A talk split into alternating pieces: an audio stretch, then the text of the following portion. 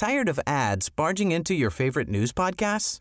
Good news. Ad-free listening is available on Amazon Music for all the music plus top podcasts included with your Prime membership. Stay up to date on everything newsworthy by downloading the Amazon Music app for free or go to amazon.com slash news ad free. That's amazon.com slash news ad free to catch up on the latest episodes without the ads. Heraldo Media Group presenta Sergio Sarmiento y Lupita Juárez. Información veraz y oportuna con un toque personal y humano. Por el Heraldo Radio, donde la H suena y ahora también se escucha.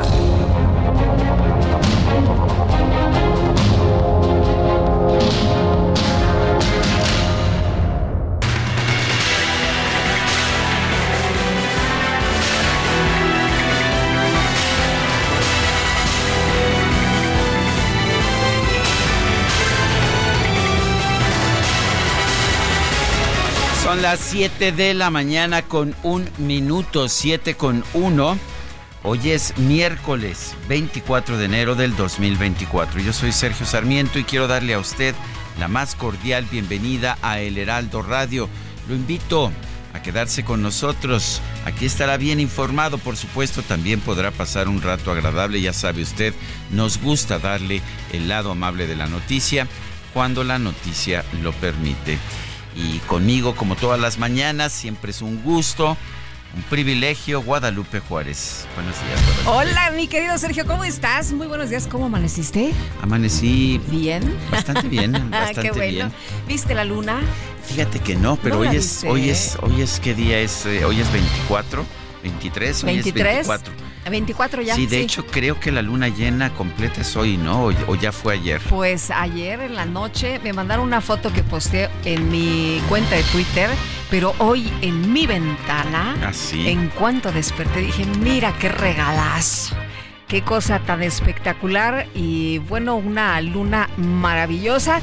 Esto para empezar bien, de buenas. La otra Benito, ¿no? Que también dentro de pues todo lo feo que sucede en este México, hay cosas buenas como esto que esta jirafa, pues mi querido Sergio, después de padecer, de verse las negras ahí casi congelándose el pobre, bueno, pues ya está en Puebla, en su casa, ya se está adaptando, listo para integrarse a su familia.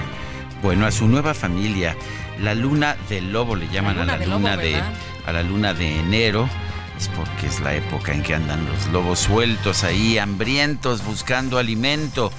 Eh, sí, hoy, ah, de hecho, el, ah, según la información que tengo, es el 25 de octubre cuando es la, la luna llena en este mes de enero. 25 de... ya, de- ya me perdón, de enero, de- ya me 25 de confundiste. enero, 25 porque sí, enero. efectivamente, de las lunas, las más lindas son las de octubre. Eso sí, Pero apenas sí. estamos en enero, mi querido Sergio. que no te coman, que no te coman las ansias. Mm, Bueno, pues no sé qué va a 25 de pasar en octubre, que ya nos estamos adelantando, pero bueno, pues eso es de lo bonito y de lo eh, maravilloso que, que sucede.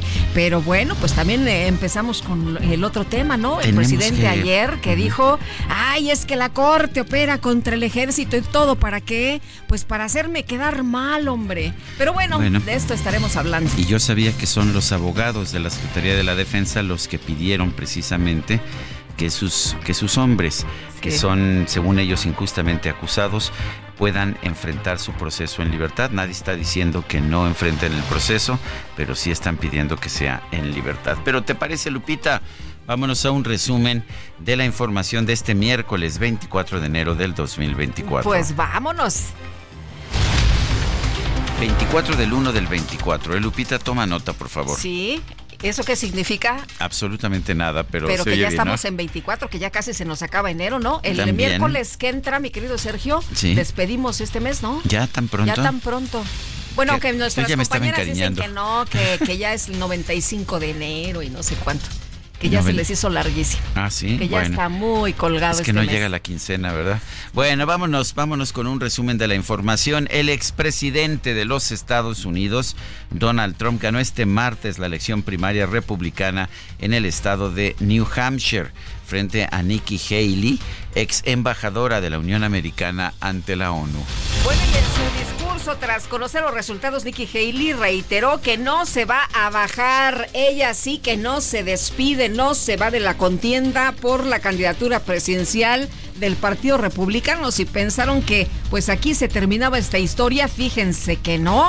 Dijo que la carrera está lejos de acabar. This race is far from over. There are dozens of states left to go. Well, I'm a fighter. And I'm scrappy. And now we're the last one standing next to Donald Trump. Soy una luchadora, soy soy recalcitrante y soy la última que queda junto a Donald Trump. Dice además que faltan decenas de estados por dirimir. El presidente Andrés Manuel López Obrador se reunió en Palacio Nacional con una delegación bipartidista de congresistas de Texas. A través de X, el mandatario informó que hablaron sobre el tema migratorio y la cooperación para el desarrollo. Por su parte, la canciller Alicia Bárcena destacó que en este encuentro ambas partes acordaron trabajar de manera conjunta para atender el problema de la migración. Espérate un poco, primero yo quiero decir algo. Hemos acordado que vamos a trabajar juntos con una mirada regional, apoyando también la frontera sur de, de México, Guatemala, los países del sur y una de las causas de origen de la migración que nos interesa muchísimo. Bueno, y eh, eh, Alejandro Falla, integrante del Pleno de la Comisión Federal de Competencia Económica, advirtió que la propuesta del Ejecutivo de desaparecer los organismos autónomos pondría en riesgo el cumplimiento efectivo de los principios, valores y entendimientos plasmados en el capítulo de competencia del TEMEC. El INEGI informó que en la primera quincena de enero el índice nacional de precios al consumidor subió 0.49% a tasa quincenal. La inflación general anual se ubicó en 4.90. Y sigue subiendo, ¿eh? Sigue subiendo y hasta otra vez cerca del 5%. Había, había llegado allá a los bajos 4 y ya está otra vez casi en el 5%. El director general de Pemex, Octavio Romero Oropesa, firmó un memorándum de entendimiento con el ministro del Poder Popular del Petróleo de Venezuela, Pedro Rafael Tellechea Ruiz, para fomentar la cooperación e intercambio de conocimientos, información, experiencias y mejores prácticas en las actividades de la cadena de valor en materia de hidrocarburos. El titular de la Secretaría de Gobernación, o quiero decir la titular, la titular, Luisa María Alcalde, difundió una carta enviada el 12 de diciembre de 2023 a la presidenta de la Suprema Corte de Justicia, Norma Piña, para advertirle sobre los riesgos que pues de que fueran liberados los militares implicados en el caso Iguala. En un comunicado, el Consejo de la Judicatura Federal dio a conocer que la Fiscalía General de la República no ha interpuesto ningún recurso en contra del fallo judicial que permite que los ocho militares señalados por el caso Iguala enfrenten sus procesos en libertad. Además, el Consejo de la Judicatura explicó que el Juzgado Segundo de Distrito de Procesos Penales Federales en el Estado de México atendió una suspensión obtenida por los militares para que se revise la medida cautelar que les fue impuesta, al ponderar que la Corte Interamericana de los Derechos Humanos ya había condenado al Estado mexicano por la inconvencionalidad de la figura de la prisión preventiva oficiosa. Un juez de control con sede en el reclusorio norte aprobó una solicitud presentada por la defensa del ex procurador general de la República, Jesús Murillo Caram, para aplazar hasta abril su audiencia de imputación por desaparición forzada, tortura y delitos contra la Administración de Justicia relacionados con el caso Iguala.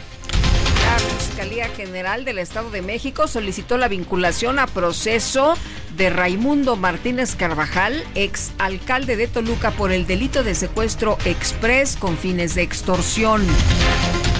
Diputados locales del PAN en la Ciudad de México exigieron a la Secretaría de Educación Pública que revise la validez de los estudios proporcionados por el Centro Universitario Cúspide de México, el cual otorgó un título de licenciatura en Derecho al encargado de despacho de la Fiscalía Capitalina, Ulises Lara.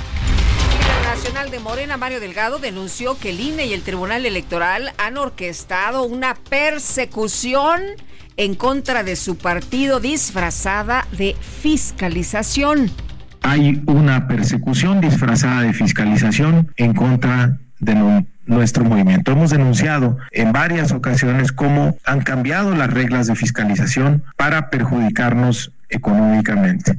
Y otra vez regresan eh, con lo mismo, con la complicidad del Tribunal eh, Electoral. Además, Mario Delgado anunció que la próxima semana va a presentar pruebas de que algunos ex consejeros del INE, como Lorenzo Córdoba, siguen con las manos metidas en las autoridades electorales. Quiero eh, seguir denunciando que Lorenzo Córdoba y algunos consejeros pues siguen con las manos metidas en tanto en el INE como en el Tribunal Electoral consejeros, pues Lorenzo Córdoba ya no es consejero del Instituto Nacional Electoral. La consejera electoral Carla Humphrey explicó que el INE no puede autorizar una nueva ampliación del periodo de credencialización a pesar de la saturación registrada en los módulos del instituto.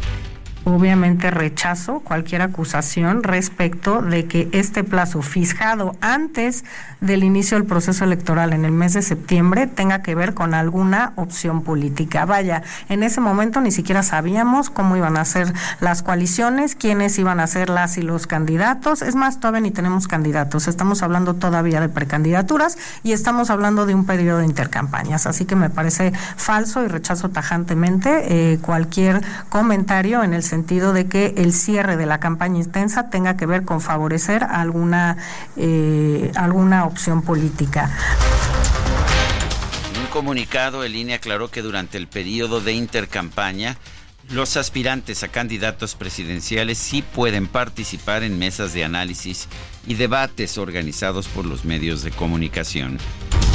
La precandidata presidencial de la coalición Fuerza y Corazón por México, Xochitl Gálvez, anunció que una vez que inicie de manera formal su campaña electoral, va a presentar su proyecto de nación en materia de seguridad pública. Por otro lado, Xochitl Gálvez denunció que la inseguridad en el país ha afectado gravemente a los productores de aguacate y limón. Pues yo sé que los aguacateros han perdido competitividad en precio porque el aguacate de otros países está entrando mucho más fácil que el aguacate mexicano y en precio. El precio se ha disparado porque me contaban que tienen que pagar por el corte, tienen que pagar por el tráiler que sale, tienen que pagar por la mercancía entregada. Entonces que ya es una cosa imposible para ellos eh, no poder subir el costo del aguacate. Ojalá que estos envíos para el Super Bowl sean como la vez pasada, de alguna manera escoltados, porque la, la vez pasada pasó lo mismo. El activista Brian Levarón informó que ya fueron liberados los dos miembros de su comunidad que seguían secuestrados. Aquí seguimos enfrente del Palacio del Gobierno, Estado de Chihuahua. Nos acaban de llamar las víctimas. Los otros dos que estaban este, secuestrados ya están liberados. Están en una tienda. Eh, ya nos dieron la, eh, la, ubicación en Largo Maderal. Ya va la autoridad por ellos. Gracias, gracias a Dios. Gracias a todos los que nos acompañaron aquí. Gracias a la autoridad, autoridad por todo su esfuerzo. Y, este, y aquí estamos con muy buenas noticias. Previamente, la gobernadora de Chihuahua, María Eugenia Campos, pidió al gobierno federal que deje de ser omiso en torno a los delitos del fuero federal que se registran en su estado.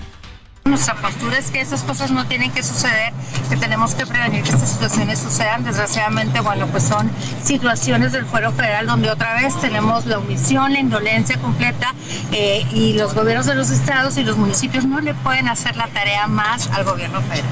Exigimos que el gobierno federal ponga atención a través de su Secretaría de Seguridad Pública eh, federal, que ponga atención en el estado de Chihuahua y que deje de ser omiso, si no es que decir de lo que está sucediendo en el estado de Chihuahua. No es una situación del estado de Chihuahua, son delitos del fuero federal y tiene ya que el gobierno federal y el presidente de la República abrir los ojos a lo que está pasando en nuestro país.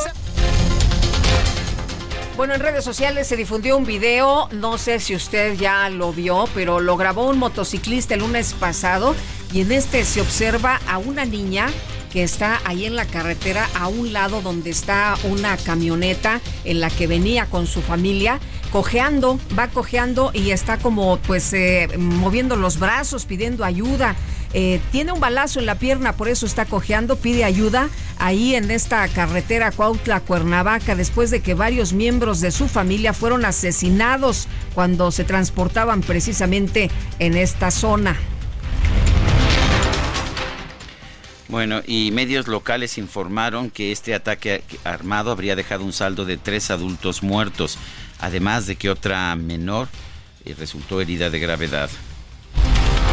Elementos de la Marina y de la Secretaría de Seguridad del Estado de México detuvieron a tres presuntos delincuentes eh, tras detectar un enfrentamiento entre células de la familia michoacana en el municipio de Tenango del Valle y bueno, pues una situación muy compleja, ¿no? En diferentes estados de la República y esto que pasó con la niña, la verdad a mí me impresionó muchísimo, pero bueno, pues no es el único lugar donde se llevan a cabo estos actos y bueno, pues también también eh, la detención de células, células de la familia michoacana en otros estados de la República.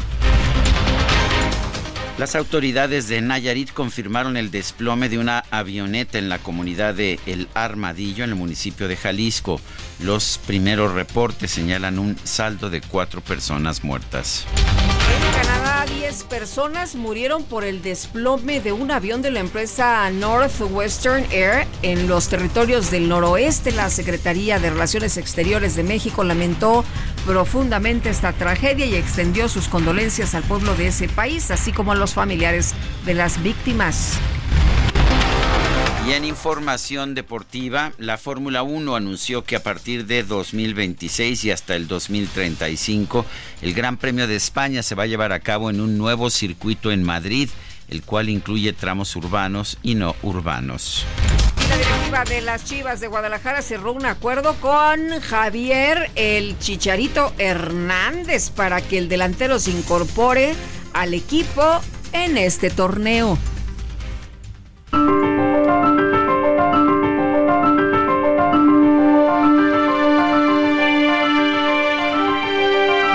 Vamos a, vamos a la frase de, de este día. Quédate con, nos, con los honores, presidente, que cuando termine tu mandato, yo me quedaré con la impunidad. Carlos Monsiváis.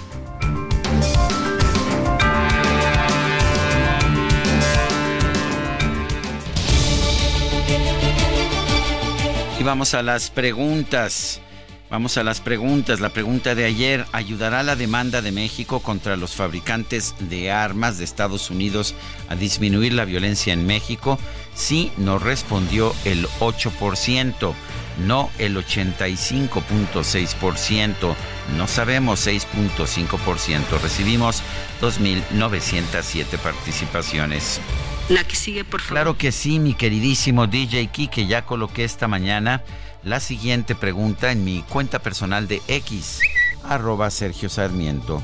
¿Es correcto que los militares acusados en el caso Iguala enfrenten su juicio en libertad condicional?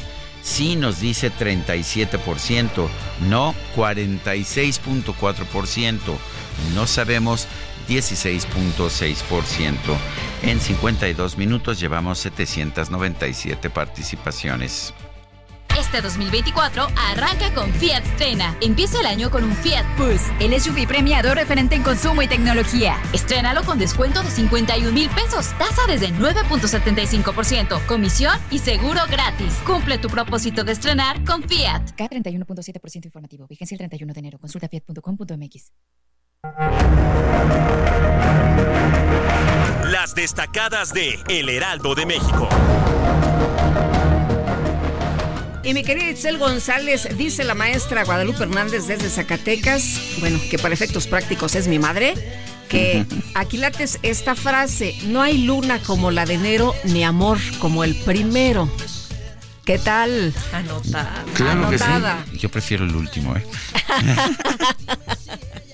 cada quien, cada, Cada quien. quien, cada quien. Ay, mi querido Sergio. Eso es verdad. Sí, sin duda. Oye, Itzel, ¿cómo estás? Cuéntanos, cuéntanos. ¿Viste la luna? Vi la luna y me jugó chueco. Muy buenos días, Lupita, Sergio, queridos Stacalover. Ya venía yo de camino y dije, qué bonita está la luna. Le voy a tomar una foto. Y fue cuando me di cuenta que dejé el celular en mi casa. Ah. Entonces. Oye, gracias a la luna. Gracias a la luna que me di cuenta, pero ya no me pude regresar. Híjole. Dije, llego temprano o me regreso por el teléfono, así que no ocupo mucho el teléfono. eh.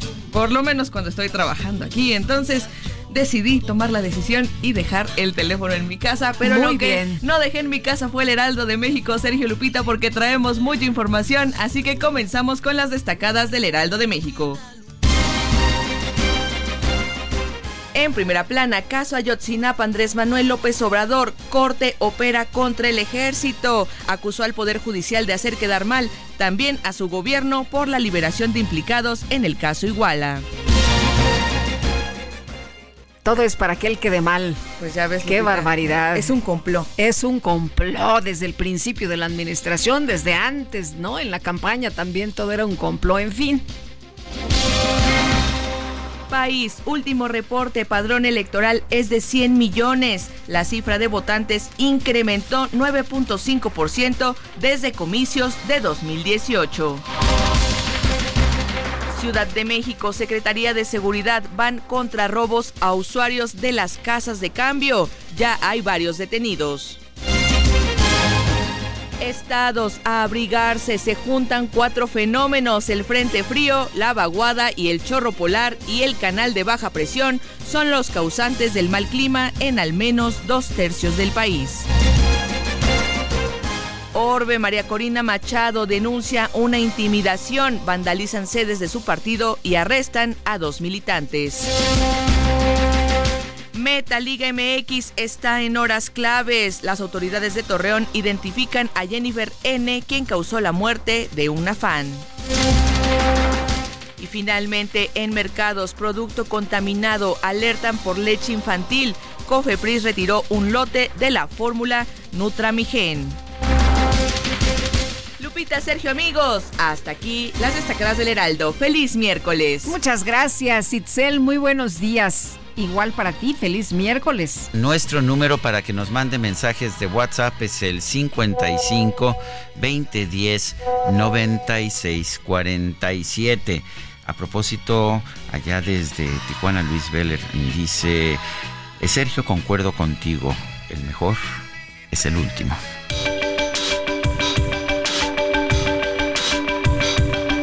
Sergio Sarmiento y Lupita Juárez quieren conocer tu opinión, tus comentarios o simplemente envía un saludo para ser más cálida esta mañana. Envía tus mensajes al WhatsApp 55 20 10 96 47.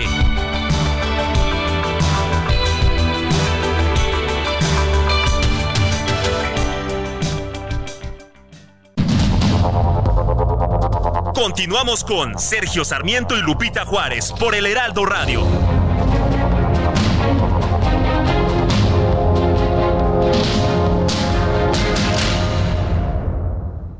Ya se acerca Expo Mueble Internacional. Acompáñanos del 14 al 17 de febrero e inspírate con su amplia variedad de muebles de estilo residencial, de oficina, para hotelería, colchones, decoración, mobiliario infantil en más de 500 empresas expositoras. Más información en www.expomuebleinternacional.com.mx.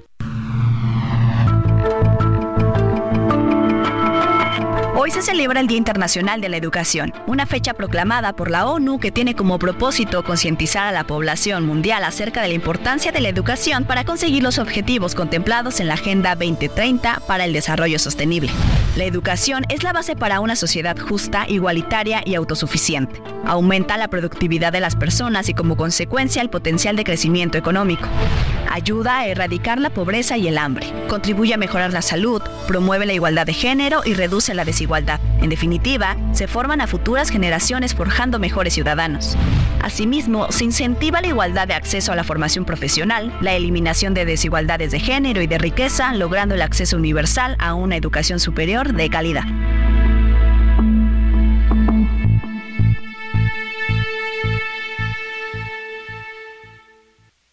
Arranca con Dodge este 2024 y estrena un Dodge Journey. Llévatelo desde 560 mil pesos con mensualidades bajas desde 5,990 pesos. Cumple tu propósito de tener un Dodge Journey. Solo necesitas subir una vez para no bajarte nunca. CAT 31.7%. Vigencia del 16 al 31 de enero de 2024. Consulta dodge.com.mx. Bueno, y vámonos a los mensajes. Buen día, Lupita y Sergio. Excelente miércoles. En el camino de casa al trabajo me acompañó una hermosa luna y es tan hermoso contemplar la creación de Dios. Reciban un fuerte abrazo. Espero seguir escuchando su noticiario por muchísimo tiempo. Atentamente, Elizabeth de Ixtapaluca. Elizabeth, te mandamos un abrazo y qué bueno que pudiste disfrutar de la luna.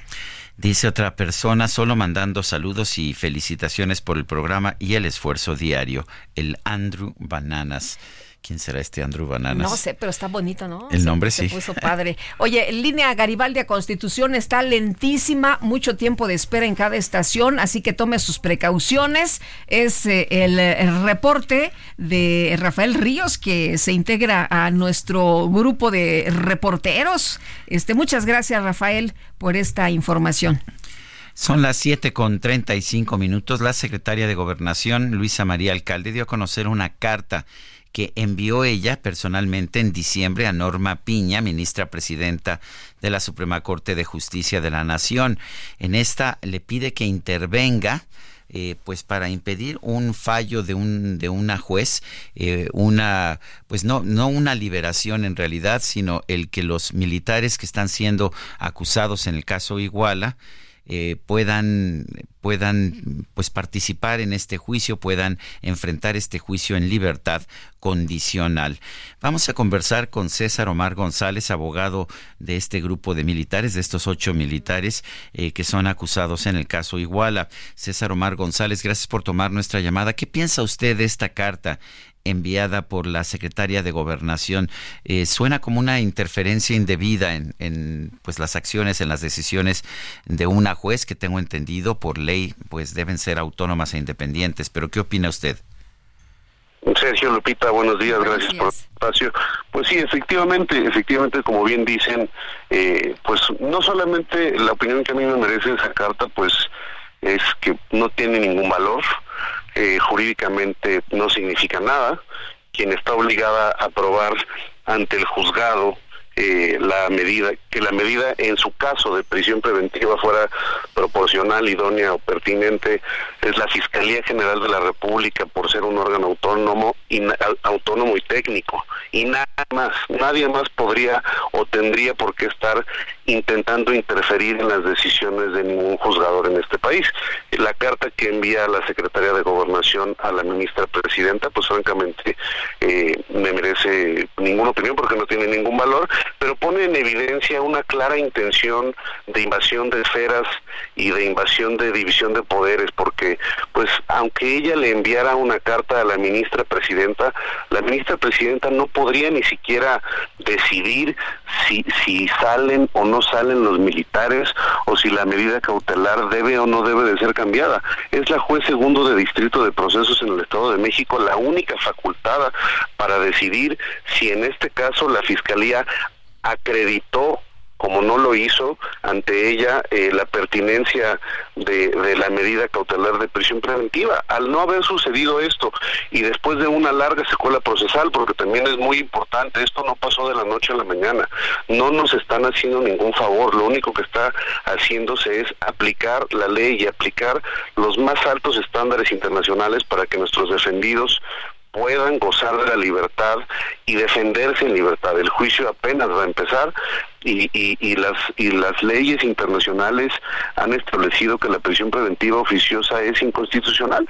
Pasaría que eh, dentro de tres años que logremos demostrar la inocencia de todos ellos, si ellos estuvieran presos, le dijeran dentro de tres años, ah, pues usted disculpe, ya váyase a su casa. Tres años después, pues no, esto no puede ser así. Y pues la carta me parece una clara intención por parte de la Secretaría de Gobernación de incidir en las decisiones del Poder Judicial Federal que son autónomas e independientes y todos deberíamos de velar porque así continúe siendo, porque el Poder Judicial se, se ciñe únicamente a cumplir y hacer cumplir la ley. Eh, César, ¿qué, ¿qué opinas sobre la carta, bueno, sobre la carta, no, sobre el mensaje de Alejandro Encinas en su cuenta de Twitter, que decía que era muy lamentable que abogados de la Sedena litigaran en contra de la investigación que encabeza el presidente de México? Así, así lo puso, hubo una opinión ayer del propio presidente, pero me gustaría saber, pues, qué es lo que opinas tú. Pues al igual que la secretaria de Gobernación, el ex subsecretario de Gobernación ya no forma parte en este proceso, es un afán de, de protagonismo y es un afán de politiquería. Pues yo creo que porque como antes tenía el micrófono del gobierno para poder declarar lo que él quisiera y, y, y declarar de manera injusta y contra la inocencia de nuestros defendidos y ahora no tiene el micrófono, pues busca a toda costa generar algún comentario que incida en la opinión pública de manera errónea, ¿no? Afortunadamente el presidente de la República, el licenciado Andrés Manuel de López Obrador eh, no no no secundó no secundó este lamentable mensaje del ex subsecretario quien ya no forma parte en este proceso él tendrá que formar parte de otro proceso que será el que nosotros eh, iniciamos en contra de su actuar al haber falseado pruebas y, y al haber eh, obtenido pruebas ilícitas y falsas para mantener en prisión a nuestros defendidos. ¿Cuál es, ah, ¿Cuál es la fortaleza de estas acusaciones? Yo que mucha gente eh, piensa que si hay una acusación algo debe haber atrás, pero ¿cuáles son las pruebas que hay en contra de, sus defendidos, abogado? Las pruebas, en este caso sí tuvo que ver el ex subsecretario Encinas, eh, las pruebas fue la elaboración de declaraciones por medio de testigos protegidos que declararon a modo lo que la fiscalía y lo que el ex subsecretario quiso para implicar a nuestros representados. Ellos querían dar un resultado político y, y, generar culpables a toda costa y pues lo único que hicieron fue tomar a miembros de la delincuencia organizada como el testigo protegido Juan, ¿no? que es este este señor El Cabo Gil, quien él sí forma parte del grupo delictivo que desafortunadamente intervino en la desaparición y, bueno, no sé, probable muerte de, lamentable de los jóvenes. Él tomó a estos personajes, los hizo suyos, manipuló sus declaraciones y pues los eh, invitó, ¿verdad?, a que declararan lo que fuera con tal de, involucrar a los miembros del ejército. Lo único que hay en contra de mis representados, de nuestros representados, son declaraciones de estos testigos protegidos que no hacen otra cosa más que declarar lo que eh, las autoridades encargadas del caso han querido. Es, es el uso y abuso de la figura del testigo protegido que, que te deja en un absoluto estado de indefensión ante los abusos eh, del poder, como en este caso el subsecretario Encinas. Eh, César, eh, ¿están señalados los elementos del ejército de estar en la nómina de Guerreros Unidos, de venderle armas a los criminales? ¿Estas son algunas de las acusaciones? Desde luego que no. Esto, Desde luego que no, no es parte de la acusación. Ellos, este, nuestros defendidos, lo único que hicieron la noche de Iguala fue apoyar a los jóvenes, eh, pedir auxilio, eh, ingresar al hospital, cercar el sitio. Esa es la única. La se les acusa por eso, porque hicieron acto de presencia en, en el hospital en que se encontraban algunos de los jóvenes agredidos, ¿no es así? Es absurdo, se les acusa a nuestros representados y se deje en libertad a los que sí desaparecieron a los jóvenes. Yo, yo invitaría, o hubiera invitado, porque ya ni siquiera ya, él, ya no es nadie en este caso, al, subsecretario Encinas, a que le preguntara a los miembros de Guerreros Unidos, como este señor, el testigo protegido Juan, dónde están los jóvenes, porque fueron ellos quienes desaparecieron a los muchachos en connivencia con la policía, con autoridades eh, municipales eh, en Iguala, y pues eh, utilizándolos a ellos pretendieron o pretenden porque es importante también mencionar todavía falta falta para esto este este juicio apenas va va a empezar. Lo único que sucedió ahorita fue un cambio de medida para que ellos puedan gozar de la prerrogativa que la ley les da que es eh, poder enfrentar un proceso y demostrar su inocencia ante el juzgado de manera libre y ser oídos y vencidos en juicio. Eso es lo único que sucedió ahorita. El juzgado, el juez eh, apenas iniciará el proceso y será función de la fiscalía acusar y función de la defensa eh, eh, defender y demostrar la inocencia de ellos, ¿no? Pero en este caso sí, lo único que hicieron fue utilizar a estos miembros de la delincuencia organizada para hacer declaraciones a modo y pretender dar un resultado eh, político que desafortunadamente tiene afectados a, a, muchos miembros del ejército que afortunadamente el día de hoy ya están con sus familias, por lo menos este grupo de ocho. César Omar González, abogado de los militares acusados en el caso Iguala. Gracias por conversar con nosotros. Gracias, Sergio Lupita. Buen día. Gracias, César. Muy buenos días. Bueno, Iñaki Blanco, exfiscal del estado de Guerrero, está también con nosotros esta mañana para platicar del tema. Y te saludamos con mucho gusto, Iñaki. Muy buenos días.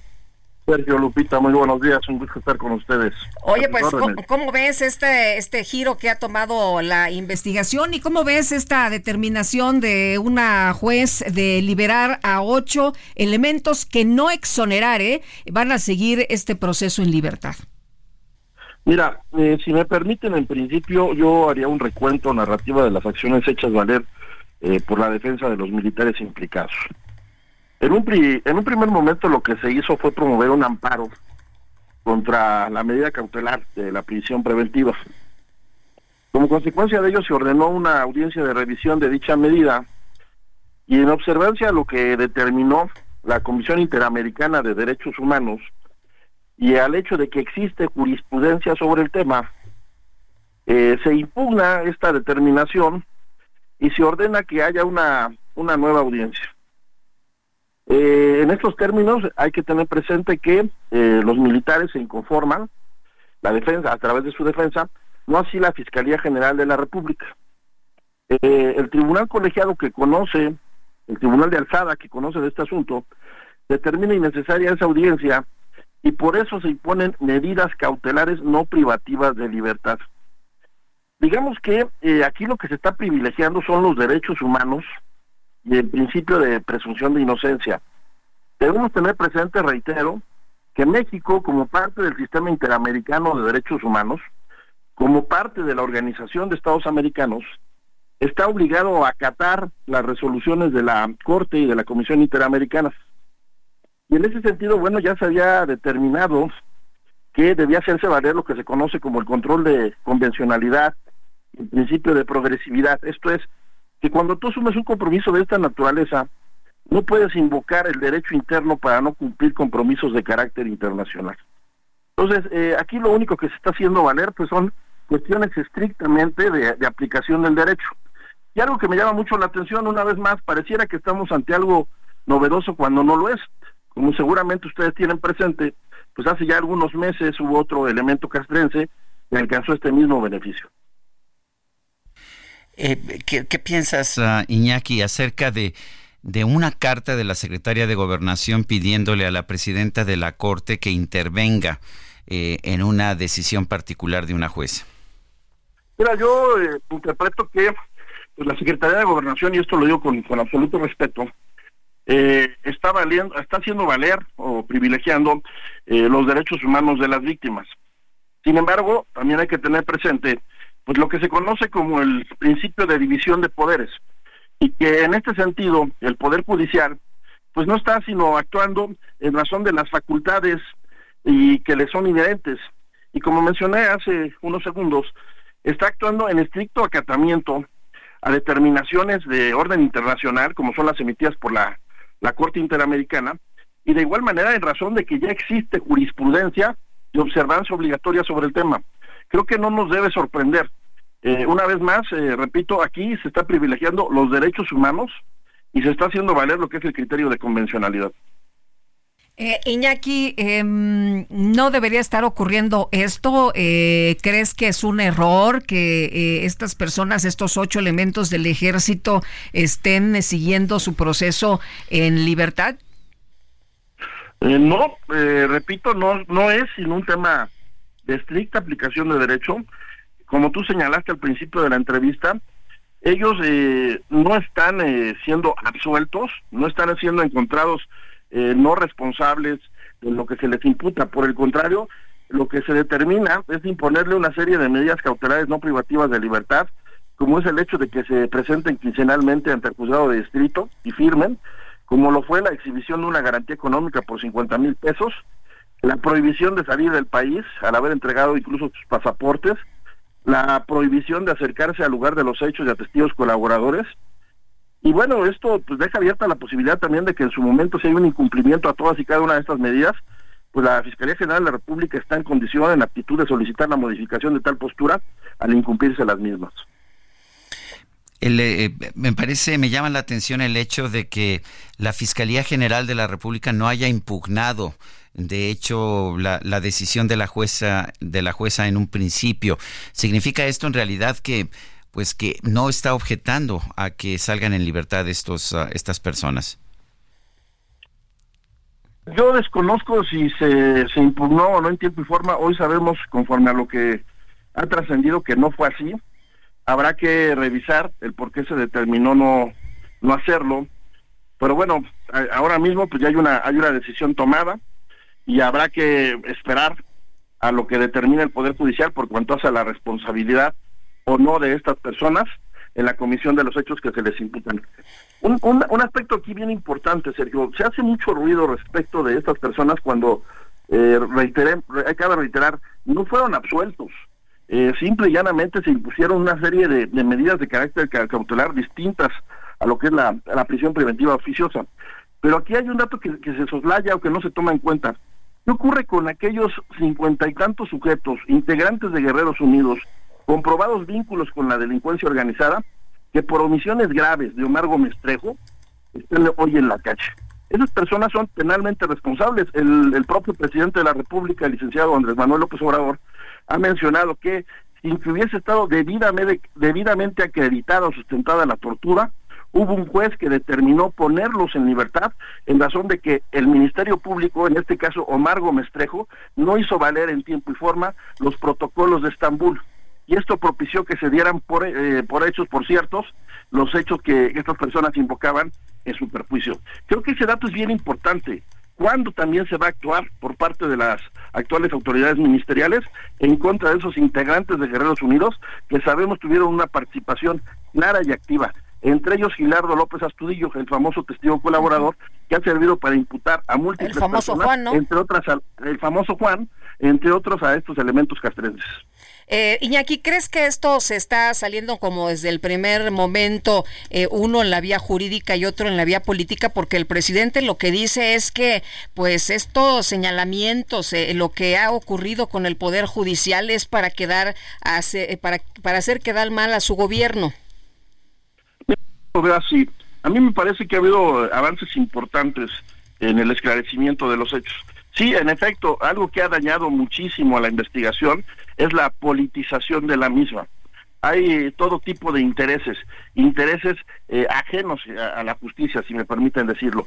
Eh, me parece que eh, en ese sentido hoy hay aspectos que están debidamente acreditados, como es la autoría material e intelectual de los hechos, esto es, fueron los Guerreros Unidos, auxiliados por policías municipales, auxiliados por algunas autoridades estatales, hubo omisiones importantes de, de algunas autoridades federales, pero lo que no, no sabemos, lo que no ha quedado claro, es cuál fue el destino de todos y cada uno de los normalistas y cuál fue el móvil. Y en este sentido, reitero, este sujeto, Juan, Gilardo López Astudillo, yo preguntaría qué tan veraz es lo que dijo en calidad de testigo colaborador cuando a la fecha desconocemos en dónde están estos jóvenes, qué pasó con los mismos y qué fue lo que propició que se les atacara y que terminaran desapareciendo o siendo asesinados. Ese dato está ahí, nadie lo, lo cuestiona como debiera y me parece que le resta verosimilitud al testigo colaborador de la fiscalía que encabezó Omar Gómez Trejo. Muy bien, pues Iñaki, muchas gracias por conversar con nosotros esta mañana. Siempre un gusto estar Gracias, con ustedes. igualmente. Gracias, Iñaki Blanco, ex fiscal del Estado de Guerrero. Quien fue el que empezó las investigaciones, recordemos que empezaron desde la Fiscalía de Guerrero, después, varias semanas después, las asumió la Fiscalía, más bien la Procuraduría General de la República, que encabezaba Jesús Murillo Caram. Hubo todo un grupo especial de, investigación. Eh, hay, yo recomiendo mucho la lectura, por ahí se encuentra todavía en internet, del informe que ofreció la Comisión Nacional de Derechos Humanos en noviembre del 2018, cuando era todavía autónoma, eh, porque está, está todo detallado eh, hasta el final.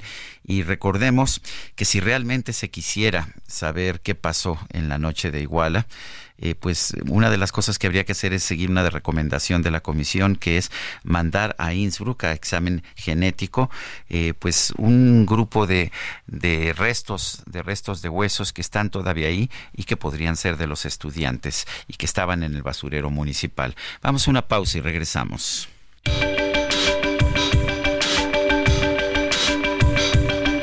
Sergio Sarmiento y Lupita Juárez quieren conocer tu opinión, tus comentarios o simplemente envía un saludo para ser más cálida esta mañana.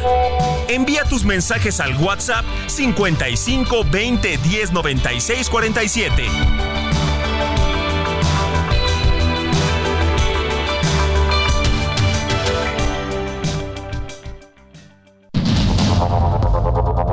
Continuamos con Sergio Sarmiento y Lupita Juárez por el Heraldo Radio.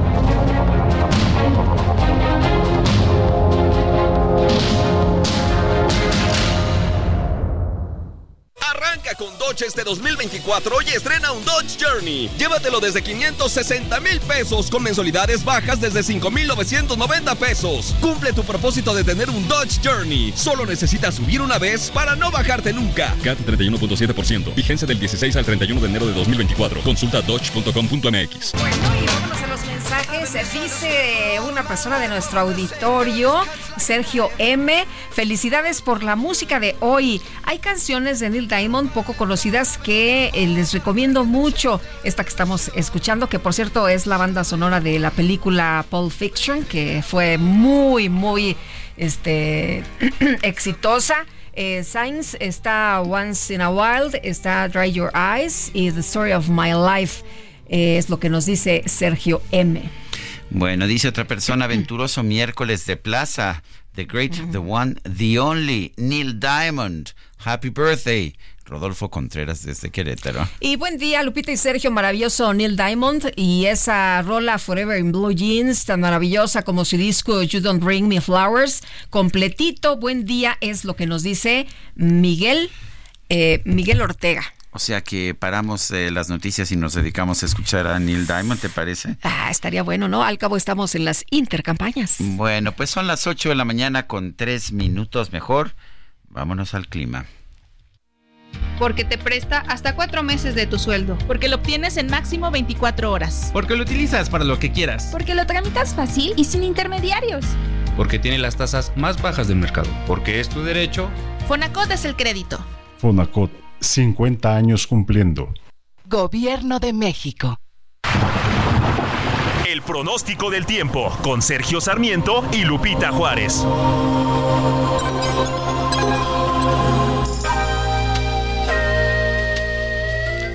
Alex Rodríguez, meteorólogo del Servicio Meteorológico Nacional de la Conagua, que nos tienes adelante.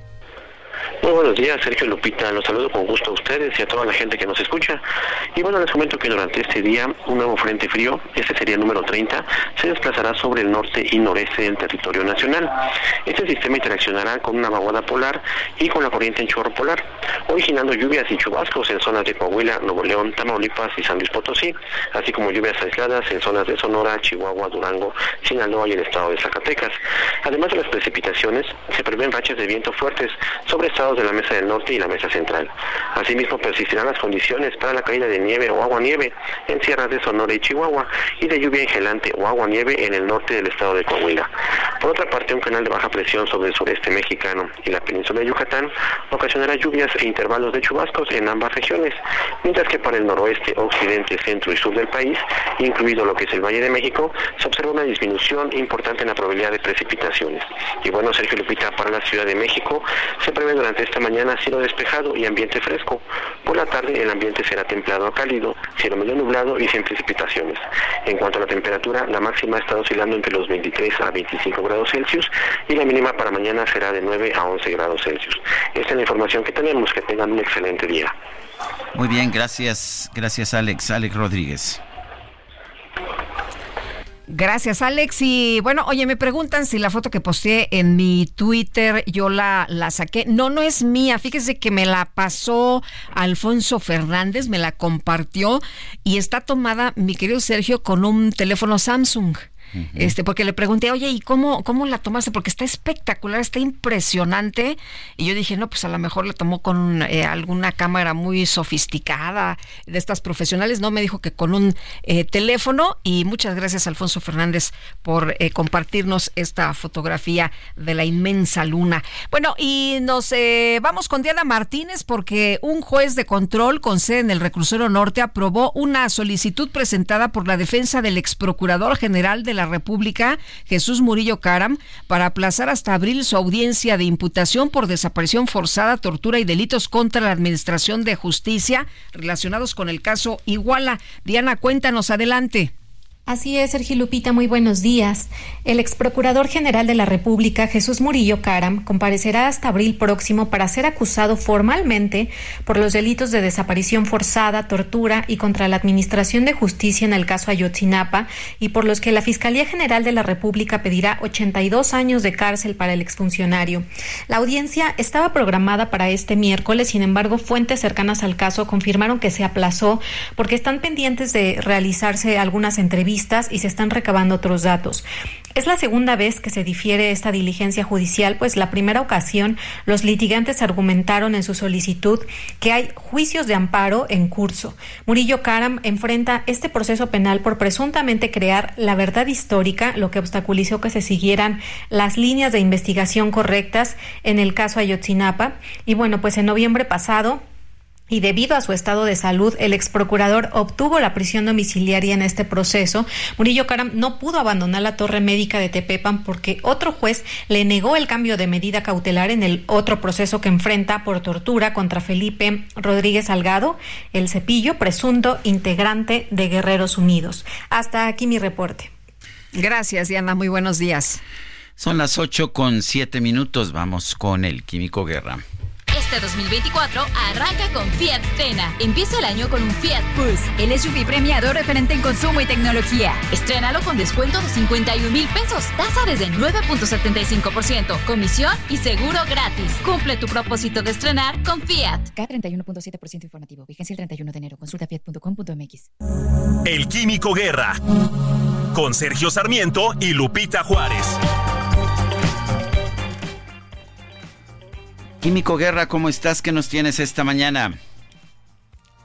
Sergio Lupita, el sueño de tener un celular que jamás se tenga que cargar. es el sueño que tenemos todos, ¿no? Sí es. es pues, ¿qué creen? Ya se hizo realidad. ¿En serio? Fíjense que China acaba de... En serio, acaba de presentar China una batería atómica que tiene 50 años de vida una firma tecnológica eh, que se llama Betavolt, eh, New Energy Technology, pero en, China, eh, acaba de presentar un, una batería que funciona combinando tecnología de desintegración de isótopos de níquel y un sistema semiconductor de diamante. Son dos tecnologías de punta totalmente innovadoras, Sergio Lupita, pero que se han unido para poder producir una batería que tiene 5 milímetros de, eh, de, de, grueso, o sea, medio centímetro. Y tiene eh, pues un radio, es, es como una moneda grande, digamos, esta batería de estado sólida puede durar hasta 50 años sin perder su carga porque no usa energía eléctrica, no tiene que recargarse, no es una pila que se recargue sino que tiene de sí un cierto contenido de este eh, material que es, radioactivo, es el, níquel 63, que se va descomponiendo lo que se llama la vida media, ¿verdad? De los productos, de los eh, átomos que son radioactivos, que durante un periodo disminuyen a la mitad y luego a la mitad de la mitad y luego a la mitad de la mitad, pero se van desintegrando. Estos, eh, estos productos, digamos, de la radiación se conducen a través de estos eh, conductores de diamante y lo que hace una eficiencia extraordinaria, pero el caso es de que está, totalmente cerrado, no hay ningún riesgo de escape de radiación, además la descomposición del níquel es una radiación que no es eh, fuertemente ionizante, como se dice, y y por lo tanto es totalmente ya hicieron todas las pruebas de dispararle con rifles de alta eh, de alto calibre que les cae una tonelada encima verdad con una prensa etcétera y se comportan bastante bien estas baterías. Pero el caso es Sergio Lupita que pronto porque esto el anuncio lo que sorprende es que no es un prototipo, no, no es un, no es una idea, digamos, no es una investigación en curso. Ya se, se anunció, eso sorprendió a todo el mundo, eh, se anunció ya la fabricación en serie, en masa, de este tipo de baterías para alimentar a los celulares ya a partir del año próximo. Como ven?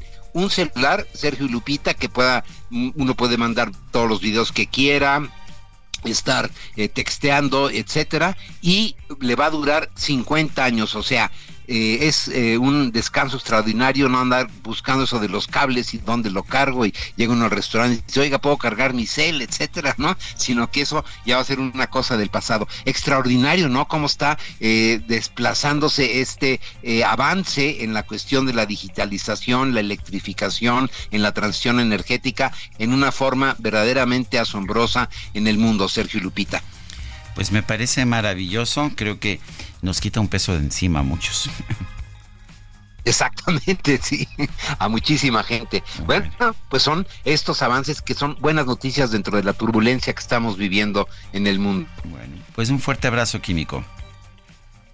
Igualmente para ti, Sergio. Lupita, muy buenos días. Gracias, Químico. Igualmente, muy buenos días también para ti. Bueno, y vamos a platicar, Sergio, de estos resultados que dio a conocer el INEGI sobre las cifras de las estadísticas de defunciones registradas en el país. Son cifras preliminares de enero a junio del 2023. Y como siempre, es un gusto poder platicar con Javier Tello, analista en políticas públicas de salud. Javier, ¿cómo estás? Muy buenos días. Muy buenos días, Lupita, Sergio, qué gusto estar con ustedes.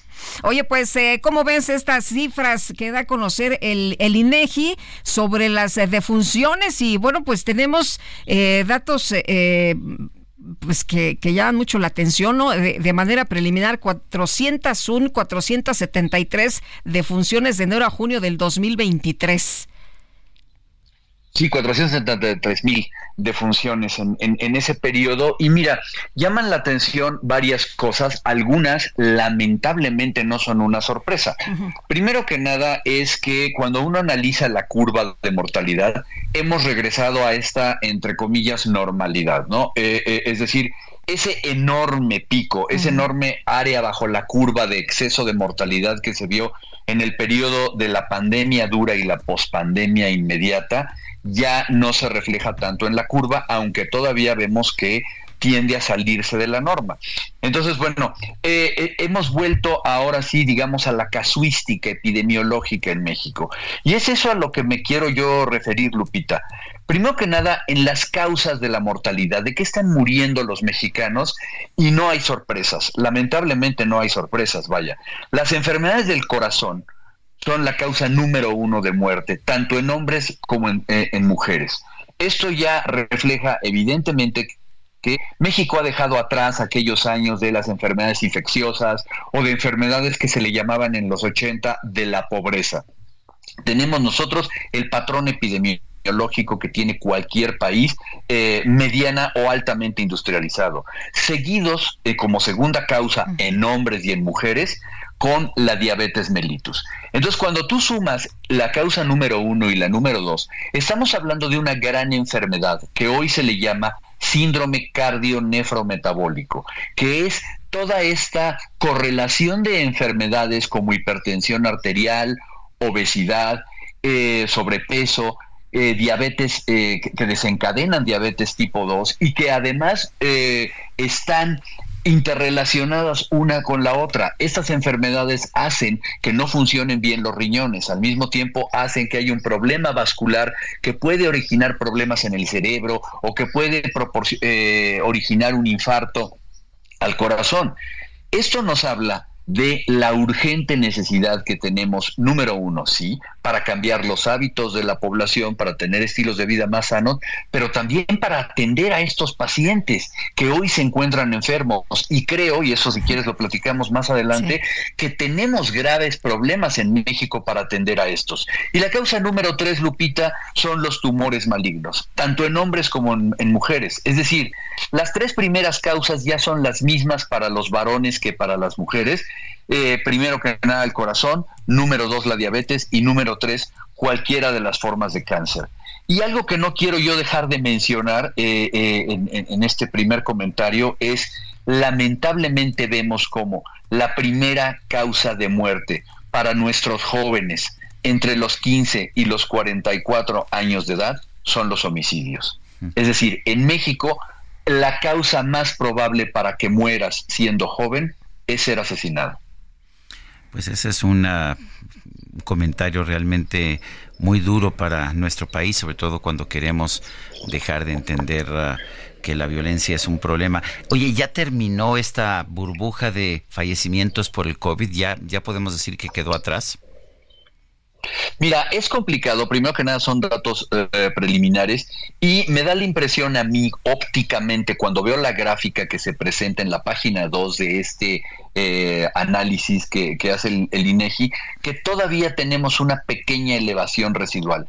Y hay una cosa muy importante, eh, Sergio, que creo que está pasando la Secretaría de Salud por alto y que me da la impresión de que lo va a seguir haciendo, pasarlo por alto, que es el análisis de cuántas de estas enfermedades son resultado de enfermedad post-COVID o de COVID largo. Primero que nada porque no existe un programa, no existe una metodología en México para analizar quiénes son quienes han padecido COVID largo y quienes tienen alguna enfermedad que pudiera ser secuela de este COVID largo. Esto creo que va a ser muy importante porque sabemos que estos pacientes tienen enfermedades, más de 500 enfermedades se han, se han eh, correlacionado con el COVID largo, gente que tiene depresión, gente que tiene problemas de, para concentrarse en el trabajo, hasta gente que tiene episodios cardiovasculares o trombosis en pacientes que no te lo hubieras eh, esperado. Entonces creo que vamos a ver como en el resto del mundo, un fenómeno muy interesante, acompañado, por supuesto,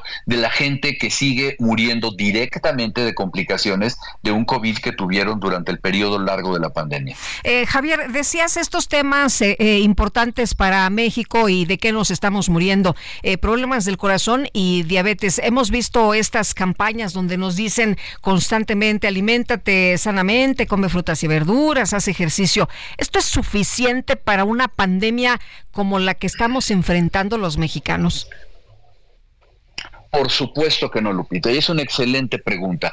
Yo en el año 2016, eh, en el año 2016, perdón, se decretó la emergencia epidemiológica por diabetes en México. Desde entonces hemos venido con un discurso vacuo, con un discurso inútil y con un discurso, quiero decirlo con estas palabras, barato. Barato porque es muy fácil hacer folletos y pararse enfrente y pararse en una mañanera y decir cosas y decirlas y castigar a la gente y regañarla porque no comen lo que deberían y poner sellos en los alimentos, pero lo que no, lo que no es barato y lo que deberíamos enfocarnos también, no digo que no en lo otro, es en atender a estos pacientes.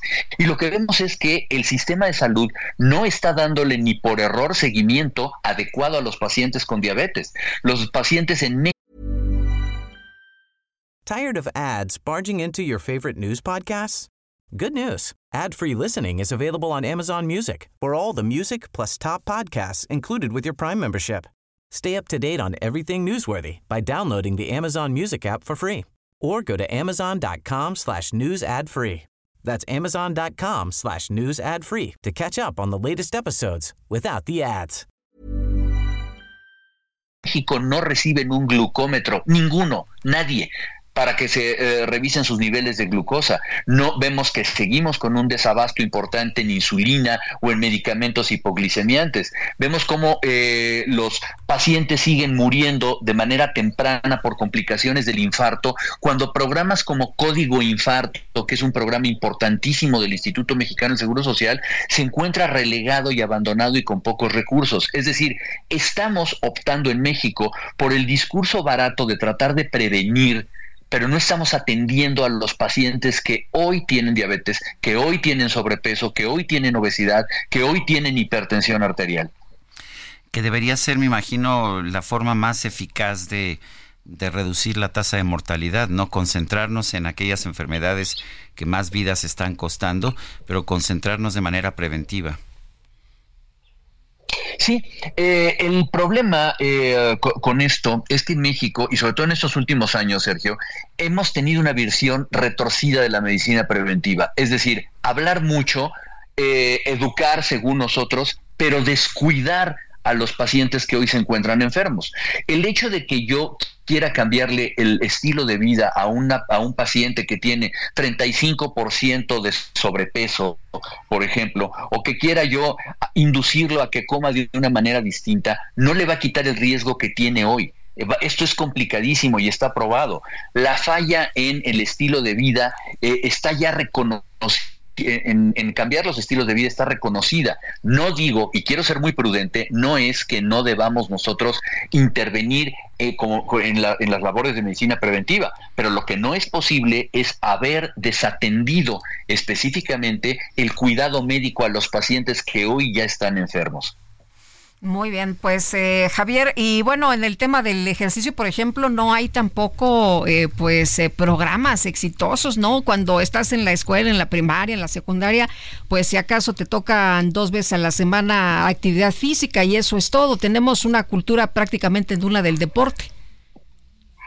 Sí, esto, esto hay que reconocerlo. Mira, la la cultura de la movilidad y de hacer ejercicio se da sobre todo en países que tienen muchos espacios abiertos y en México no hemos sabido hacerlo. Las escuelas tienen terrenos muy pequeños, no existen prácticamente campos deportivos en las escuelas donde podamos nosotros darle una o dos horas de ejercicio físico extenuante a los niños y a los jóvenes. Desde ahí comenzamos. La gente crece sin el hábito de hacer eh, actividad física. Y vaya, creo que en los últimos años eh, ha habido esfuerzos, y hay que reconocerlo, por sacar a la gente en estos paseos ciclistas, en campañas de ejercicio, pero ni por error eh, son la intervención adecuada en actividad física. Y número dos, tenemos que ser mucho más serios al comunicar los riesgos que, se tienen en la alimentación y cambiar muchos hábitos de alimentación mexicana. No solamente señalar con el dedo a algún grupo de alimentos o algún fabricante en especial, sino decir cómo deberíamos cambiar nosotros y lamentablemente ahí nos aferramos a muchos hábitos y muchas costumbres. Entonces la combinación de las dos cosas con una genética muy particular que se ha estudiado y analizado en el Instituto Nacional de, de Nutrición hace que el riesgo cardiovascular de los mexicanos, contrario a lo que nos enseñaron a los médicos en la escuela en los años 80, sea igual o más alto que el que pueden llegar a tener muchos países. Muy bien, pues eh, como siempre un gusto poder platicar contigo, Javier. Muchas gracias. Lupita, Sergio, les mando un abrazo, que estén muy bien. Gracias, hasta luego. Bueno, ya habíamos comentado el tema, pero vale la pena recordarlo.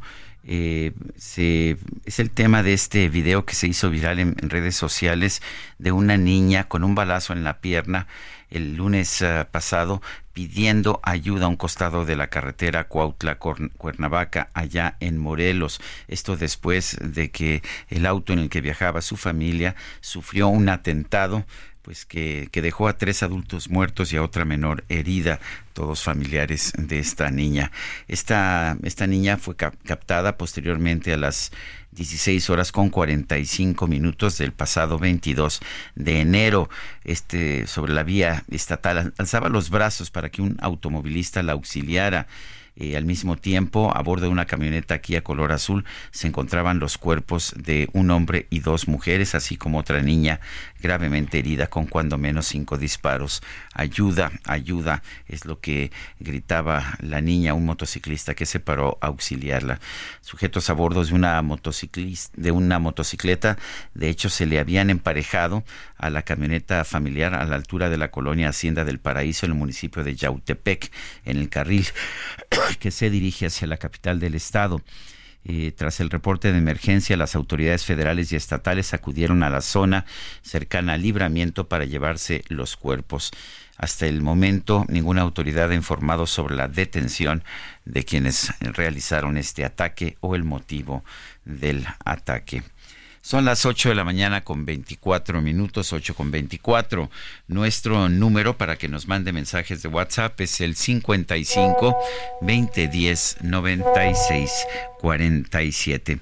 En X, antes Twitter, arroba Sergio Lupita. Y le recomiendo también la cuenta de arroba Heraldo de México. Regresamos.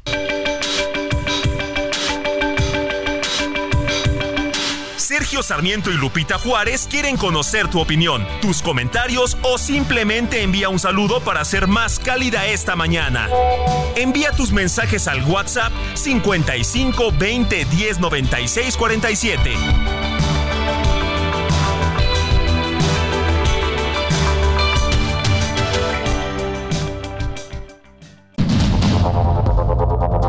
Continuamos con Sergio Sarmiento y Lupita Juárez por el Heraldo Radio.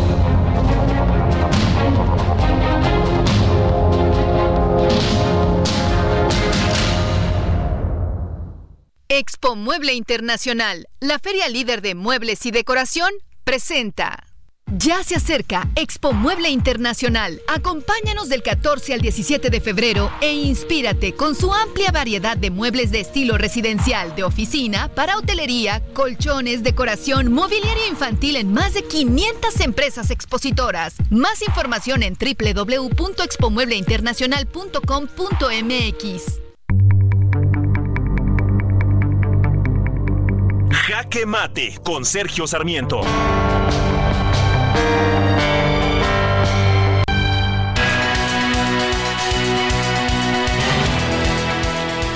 Ayer la secretaria de Gobernación, Luisa María Alcalde, dio, perdón, dio a conocer una carta que le dirigió el 12 de diciembre del año pasado a la ministra presidenta Norma Piña, pidiéndole intervenir en la decisión de una juez, la juez que lleva el caso de los militares acusados en el caso Iguala. La carta, vale la pena señalar, está marcada como confidencial, pero la secretaria la dio a conocer por instrucciones del propio presidente de la República, Andrés Manuel López Obrador. Bueno, hay muchos comentarios que se pueden hacer. El primero es que la ministra presidenta de la Suprema Corte no tiene facultades para intervenir en la decisión de, de una juez en cualquier circunstancia. Los fallos de los jueces en nuestro sistema jurídico son independientes y mucho más de las presiones del Poder Ejecutivo. Por otra parte, eh, está muy claro que la carta puede ser interpretada como una presión indebida al Poder Judicial por parte del Poder Ejecutivo. Quizás, quizás la secretaria de Gobernación, si hubiera tenido un mayor conocimiento jurídico, hubiera enviado la carta no a la presidenta de la Suprema Corte, sino al fiscal general Alejandro Gertz. ¿Por qué? Porque la Fiscalía General pudo haber objetado la decisión previa de un tribunal colegiado en que se señaló que se tenía que considerar esta posibilidad de dejar, eh, de, de, dejar no en libertad, no exonerados, pero sí de permitir que los militares pudieran enfrentar su juicio con libertad condicional. Pero la Fiscalía General simplemente no, no objetó esta resolución del tribunal colegiado que después pasó a la juez para tomar su decisión final. La carta tiene los nombres de los militares acusados, nombres y cargos. Esto viola su presunción de inocencia, viola los procedimientos legales en nuestro país. Esta carta efectivamente revela la ignorancia jurídica del presidente de la República, López Obrador, aunque uno podría decir que no tiene por qué saber de leyes el presidente de la República, pero también revela esta ignorancia jurídica de su consejería jurídica, que sí debe de saber, y también de la propia secretaria de Gobernación, Luisa María Alcalde. Es una carta que nunca debió mandarse y mucho menos divulgarse. Yo soy Sergio Sarmiento y lo invito a reflexionar.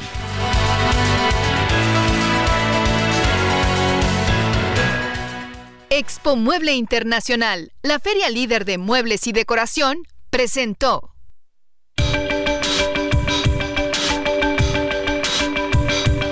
Para Sergio Sarmiento, tu opinión es importante. Escríbele a Twitter en arroba Sergio Sarmiento.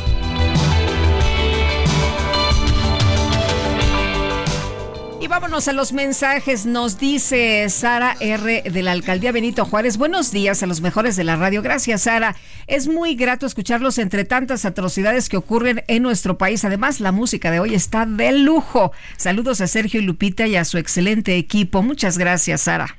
Dice otra persona, buen día, Superdúo, soy su fan, gracias por informarnos también, soy Alfonso Gutiérrez. Y buenos días, Sergio y Lupita. El presidente nuevamente genera un distractor con el caso Ayotzinapa para tranquilizar a los familiares de los jóvenes desaparecidos, acusando a militares con testigos protegidos de la delincuencia organizada, quedando hasta la fecha la llamada verdad histórica y teniendo como principal acusado a Jesús Murillo Caram. Soy José Ricardo García Camarena del Estado de México. Pues no creo que le dé paz eh, a, las familias de los jóvenes desaparecidos. ¿no? están muy contentos, de hecho han exigido una y otra vez más información y también reuniones con el propio presidente de la República. El Observatorio Nacional Ciudadano de Seguridad, Justicia y Legalidad presentó el reporte final del sexenio. Bueno, ¿qué es lo que muestra? Francisco Rivas es director del Observatorio Nacional Ciudadano de Seguridad, Justicia y Legalidad. Francisco, gracias por tomar nuestra llamada. Cuéntanos qué pasa, qué, qué nos dice este, este reporte, por qué al final no van a tener uno eh, ya después de, de, octubre de este año, cuando, cuando termine eh, ya el gobierno. ¿Qué tal, Sergio? Lupita, un gusto estar con ustedes. Buenos días. Eh, más bien, este documento es un documento que intenta entender cómo terminará el sexenio. Ah, eso, ya, ya, ya entiendo. Hicimos, un, hicimos un análisis eh, específico de cómo va el gobierno a la luz de los datos oficiales respecto a las propuestas que hizo tanto en campaña como luego sucesivamente a través de los indicadores que estableció en el Plan Nacional de Desarrollo, en la Estrategia Nacional de Seguridad Pública, en el Programa Sectorial de Seguridad Pública y Protección Ciudadana. Y ahí lo que encontramos pues es evidentemente que hay primero, desde un principio, una falta de claridad de qué perseguía la administración. Hay muchos objetivos que están planteados como meros anhelos o como aspiraciones y hay otros que pues eh, se definen de una manera poco clara como es el hecho de reducir en un 50% los delitos respecto a 2018, pero no aclaran si es nada más para 2024 y entonces los objetivos de los otros años pues no se consideran o eh, sobre todo de qué pretenden hacer con algunos delitos que no están eh, expresados dentro del Plan Nacional de Desarrollo y del programa sectorial. Y ahí pues encontramos, por ejemplo, la ausencia de objetivos relacionados con la extorsión, con delitos en contra del medio ambiente, con las amenazas, con delitos eh, relacionados con eh, el proceso electoral, es decir, aquellos delitos electorales y violencia electoral. Y en otros casos, pues, eh, como te decía, parece que nada más interesa saber qué va a ocurrir en 2024 y ahí uno de los problemas es que no se logrará ni siquiera con todas las buenas intenciones alcanzar estos resultados.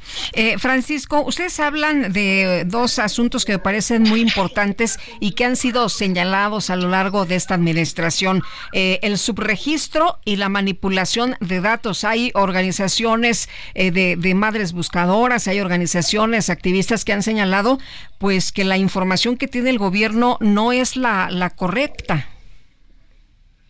Efectivamente, eh, Lupita, lo que encontramos, y esto lo encontramos desde hace ya un par de años, fue que a partir de la disminución supuesta de homicidios en 2020, se disparó una categoría que está asociada a los peligros en los que podemos poner a una persona o a la inducción al suicidio. Esta categoría se llama otros delitos que atentan contra la vida y la integridad personal.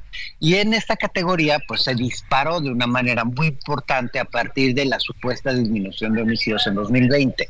Y la verdad, pues creo que podemos acordar que no es uno de los principales problemas. Otros elementos que nos llevan a encontrar deficiencias pues es en, eh, la comparativa que existe entre los datos eh, diarios que presenta la Secretaría de Seguridad y Protección Ciudadana acerca de los homicidios y los reportes finales que da el Secretariado Ejecutivo del Sistema Nacional de Seguridad Pública. El tercero está asociado con las fosas clandestinas y el registro de las víctimas encontradas en ellas y obviamente en materia también de los homicidios culposos, en donde hemos encontrado que ha crecido muchísimo la incapacidad del Estado de explicar cómo una persona fue víctima de un homicidio que en teoría no implica voluntad, o sea que está asociado a los accidentes y a las impericias. Y la cosa se vuelve más grave en el tema de los secuestros. En los secuestros encontramos también ahí, que recordarás el primer año de esta administración, hubo una crisis muy importante de crecimiento de los secuestros y ahí eh, a partir de esta crisis empieza una disminución y esa disminución está asociada a subregistros principalmente en los temas de otros delitos que atentan contra la libertad individual. Esto nos lo confirmó cuando el año pasado tuvimos varios hechos en eh, San Luis Potosí, en Veracruz, en Baja California, en Sonora, en donde habían secuestros multitudinarios, en donde se expresaba eh, por lo menos 20, 30, 40, incluso centenares de personas secuestradas, y luego en los reportes del mes pues aparecían solo 8, 7, 9 o incluso ninguno. Entonces, pues es muy preocupante lo que vemos en torno a los subregistros y aún así, con todos los subregistros, si el secuestro sería el único de los delitos que alcanzaría plenamente la, eh, la meta establecida por el gobierno federal para 2024, pero la verdad es que, pues esta, insisto, es una disminución cosmética y no sustancial. En los otros casos, el homicidio doloso no llegará a los objetivos que planearon, no los robos, no las violaciones, no la violencia de género. Tenemos una crisis muy profunda de violencia en nuestro país y una impunidad enorme que pues nos debe alertar para lo que viene en las próximas elecciones. ¿Qué pasa con el tema de las desapariciones que ha sido objeto de tanta discusión? ¿Realmente se están maquillando las cifras? Pues mira, eh, el problema es que hoy la cifra oficial se sigue manteniendo en los índices superiores a los 110 desapariciones eh, desde que tenemos registro, particularmente más de 48 mil en lo que va de la presente administración. Han intentado a través de este censo que llevaron a cabo, que, del cual pues no se conoce la metodología, las familias han objetado que les están desapareciendo a sus seres queridos, es decir, los están borrando de las listas de desaparecidos a sus seres queridos, no ha habido una eh, absoluta claridad de cuál es el número final, tan es así que luego cuando empezaron a decir que habían logrado encontrar prácticamente al 80% de los que se encontraban supuestamente desaparecidos, eh, a la hora de que le empezaron a rascar, pues en realidad este número se volvió menos del 10%. Entonces, la verdad es que hoy lo que tenemos, los números que tenemos, es que hay más de 48 mil personas desaparecidas. Hay que recordar que en el sexenio de Peña desaparecieron 27 mil, en el de Calderón 20 mil. Es decir, hay más desaparecidos en esta administración que las últimas dos juntos. Y de estas, pues hay un pobre trabajo para encontrar a las víctimas, para darle identidad a, a las personas encontradas en las fosas clandestinas. Y aquí también es importante recalcarlo, porque eso es lo que encontramos a través de solicitudes de transparencia, que no hay evidencia que una vez que encuentren a una persona en una fosa clandestina, se inicie una adecuada carpeta de investigación por homicidio doloso para poderle, insisto, dar eh, justicia y verdad a los deudos de quienes se encuentran en estas fosas clandestinas. Eh, Francisco, escuchamos también que ya no hay eh, guachicoleo, que la violencia de género pues ha disminuido. En fin, estamos escuchando avances muy importantes en materia de seguridad, pero pues lo que vemos en este estudio es otra cosa. Pues los datos oficiales y insisto que estos son datos oficiales, no estamos hablando de eh, datos que nosotros construimos y que sacamos del aire. Ni siquiera los datos oficiales confirman lo que dice el gobierno federal. En términos de violencia de género, pues la violencia de género no solo nos referimos al feminicidio, que es la forma extrema, estamos hablando de lesiones dolosas, estamos hablando de violencia familiar, estamos hablando de trata de personas, en donde la mayor parte de mujeres suelen ser mujeres, estamos hablando de eh, secuestros, extorsiones, desapariciones.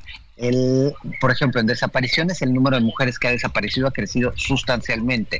Antes de la mal llamada guerra contra el narco, el número de mujeres, la proporción de mujeres desaparecidas era del 12%. A partir de la guerra contra el narco empezó a crecer hasta un 20% y se quedó aproximadamente en un 24% en el sexenio pasado. Hoy estamos por encima del 30%, es decir, por cada 100 personas que desaparecen, poco más de 30 son mujeres.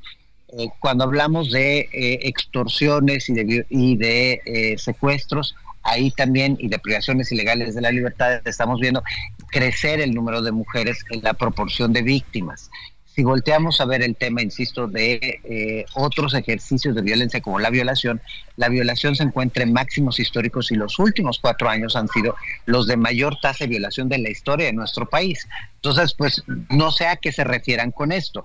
Si hablamos nada más de feminicidio, los registros hablan de una disminución, pero sabemos muy bien que lamentablemente no se está investigando el, feminicidio como debería de ser, es decir, todo homicidio doloso contra una mujer debe ser iniciado en un principio como un feminicidio, la investigación. Y en el tema de Huachiculeo, ahí encontramos, por ejemplo, una distancia entre lo que dice la presidencia, lo que dice INEGI y luego lo que reporta Pemex. Es decir, nos hablan de recuperación de litros de gasolina, en un caso nos hablan de una cantidad enorme, estamos hablando de 25 mil. Eh, eh, la diferencia entre lo que reporta INEGI y lo que reporta eh, la presidencia es una magnitud enorme así como en el caso de los las tomas clandestinas. Pero cuando vemos los comunicados de Pemex, pues hay más, hay absolutamente más tomas clandestinas en esta administración que en cualquier otra. Entonces, pues es muy lamentable que nos mientan, que nos intenten engañar con información y que no reconozcan el tamaño del fracaso, porque al no reconocerlo, pues no se cambian acciones. Y lo peor del caso es que tendremos a una candidata, por lo menos, que seguirá insistiendo en las mismas acciones, porque, pues si la misma secretaria de Gobernación dice que todo va muy bien y que se están obteniendo resultados, ¿por qué se cambiaría una estrategia? Yo quiero agradecerte, Francisco Rivas, director del Observatorio Nacional Ciudadano de Seguridad, Justicia y Legalidad, esta plática, esta conversación. Muchas gracias, Sergio Lupita, y los invito a que lean el estudio. Está en nuestra página y podrán encontrar cada uno de los datos que estamos en este momento aportando. Muchas gracias. Gracias, buenos días. Y la familia Levarón informó este martes que ya se encontró a los otros dos integrantes de su comunidad que habían sido reportados como desaparecidos. Julián Levarón, miembro de la comunidad Levarón. Gracias, Julián, como siempre, por platicar con nosotros. ¿Qué tal? Muy buenos días. Buenos días, Lupita. Buenos días, Sergio. Buenos días a todo tu auditorio. Oye, Julián, pues el día de ayer se hablaba de que ya habían liberado a otros dos de los eh, secuestrados que ustedes habían denunciado a través de las redes sociales que eh, se habían llevado. Y bueno, cuéntanos, eh, finalmente ya regresaron a la comunidad porque hasta donde me quedé el día de ayer, pues todavía no sabían de, de su paradero. ¿Y quién está atrás de, de estos secuestros? Pues eh, realmente todavía dos de ellos están en el hospital y en, en y con los fiscales en, Cuauhtémoc, Chihuahua, por allá, por allá los llevaron, pero pero están vivos los cuatro y otra persona que estaba en la misma casa de seguridad con ellos, pues no sabemos de él, ni, ni lo conocían ellos, pero tenían a cinco personas secuestradas en una casa de seguridad y, y los golpearon hasta que se cansaron. Los uh, estaban todos hinchados, todos golpeados y realmente es un milagro que, que hayan sido liberados y aquí lo que nos dicen es que es que realmente sí se puede comunicar la autoridad con los carteles y, ponerles condiciones, porque pues ellos fueron liberados por, por los malandros. El, el, ¿Utilizaron o expresaron alguna razón del secuestro y este golpeo al que sometieron a, a estas personas? Ellos son motociclistas y andaban allá en 40 casas uh, en un paseo el domingo y y realmente los a unos a mi hermano se les descompuso la moto y, y, los otros tres fueron a una gasolinera por aceite porque estaba tirando aceite, había golpeado una piedra y, y ahí los secuestraron en la gasolinera y como estaba empezando a nevar, pues uh, los, los que estaban secuestrados le dijeron que había otra persona que se iba a congelar si no, si no iban por él. Entonces uh, le, dejaron que uno se fuera por, él y, le dijeron que si no regresaba con él, que iban a matar a los otros dos. Entonces es la manera en que los cuatro fueron uh, detenidos en una casa de seguridad y, y los acusaron de ser informantes de, de lo que les dicen allá los cochis, que es, es, el cártel de Juárez, y, y, y los de aquel lado les dicen los montaperros. Al, al parecer les dicen algo así. Y, uh, y bueno, pues nada que ver, o sea, los aquí la, lo, lo, lo que estamos viendo es que es que la autoridad puede hacer su jale si, si la comunidad hace lo que a nosotros nos corresponde. Si, si desaparecen pueblos completos es porque el precio de ser un delincuente en nuestro país es cero. Y entre menos, en, entre menos costoso sea delinquir, más responsabilidad tiene la sociedad de incrementarle el costo a la autoridad de no hacer su trabajo. Y eso es lo que, lo que la estrategia que emprendimos, fuimos y básicamente a la autoridad del Estado, le dijimos a la gobernadora, este, este, el problema de la seguridad, el monopolio de la seguridad es tuyo, tú tienes que hacer tu trabajo. Uh -huh. Y, y realmente la gobernadora salió a decir que es el problema de... de Del gobierno federal, ¿no? Y ahí se echan la bolita, nosotros qué nos importa de quién, de quién sea la responsabilidad, ellos tienen las armas, tienen el monopolio, y nosotros no podemos aceptar la incompetencia en, en, uh, cuando está la vida de por medio, porque nuestros derechos anteceden cualquier autoridad y, tenemos la obligación de defenderlos. Eh, Julián, ¿cómo están las eh, personas que, se encuentran en el hospital? Eh, ¿Cuál es el, estado de salud que le reportan los médicos? Pues están uh, pues ya recomp recomponiéndose. Uno de ellos, el hermano de mi cuñado, se llama Shem, Uh, le dio un microinfarto de un coágulo en la sangre, estar más de 24 horas amarrado. Uh -huh. en, en, algún momento se les zafó el hombro por, por, porque de tanto maltrato, les prendían motosierras y, y les decían que los iban a cortar en pedazos y se... Dicen ellos que eran más de 20 chavalos, de chavalitos de 15, 20 años que, que básicamente decían puras tonterías y se jactaban de cómo cortaban cabezas y testículos y y, las, las, uh, las barbaridades que ellos le hacen a, a, a los contras, ¿no? Y realmente, uh, pues lo hacen a la luz del día en, en, un pueblo en donde los pasaron de, a cuatro casas de seguridad diferentes y se paraban en la calle y presumían a las personas que, que tenían detenidos y, y realmente este es un problema, yo creo que de fondo es un problema social. Nosotros tenemos que quitarnos el miedo y exigirle resultados a, al gobierno porque porque pues uh, el, uh, ir a votar cada cuatro años para para que lleguen puros incompetentes en una estructura que no rinde cuentas de nada pues no nos funciona bueno, pues... pues... Julián, eh, agradecemos como siempre que puedas platicar con nosotros. Qué bueno que estas personas están eh, con vida y bueno, nos quedamos con esta parte también que nos dices que cuando las autoridades quieren, pues sí se puede liberar a las personas, ¿no? Así es, realmente yo creo que la responsabilidad tiene que venir de la sociedad civil para cambiar el país. Sí, me quedo yo con esta frase que nos dijiste, el costo de ser un delincuente en este país es cero, porque creo que en esa impunidad está lo que la tragedia que estamos viviendo. Un fuerte abrazo, Julián.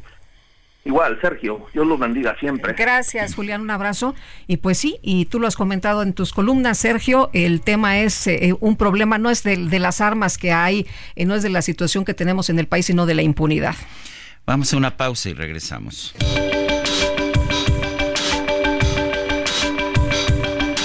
Sergio Sarmiento y Lupita Juárez quieren conocer tu opinión, tus comentarios o simplemente envía un saludo para ser más cálida esta mañana. Envía tus mensajes al WhatsApp 55 20 10 96 47.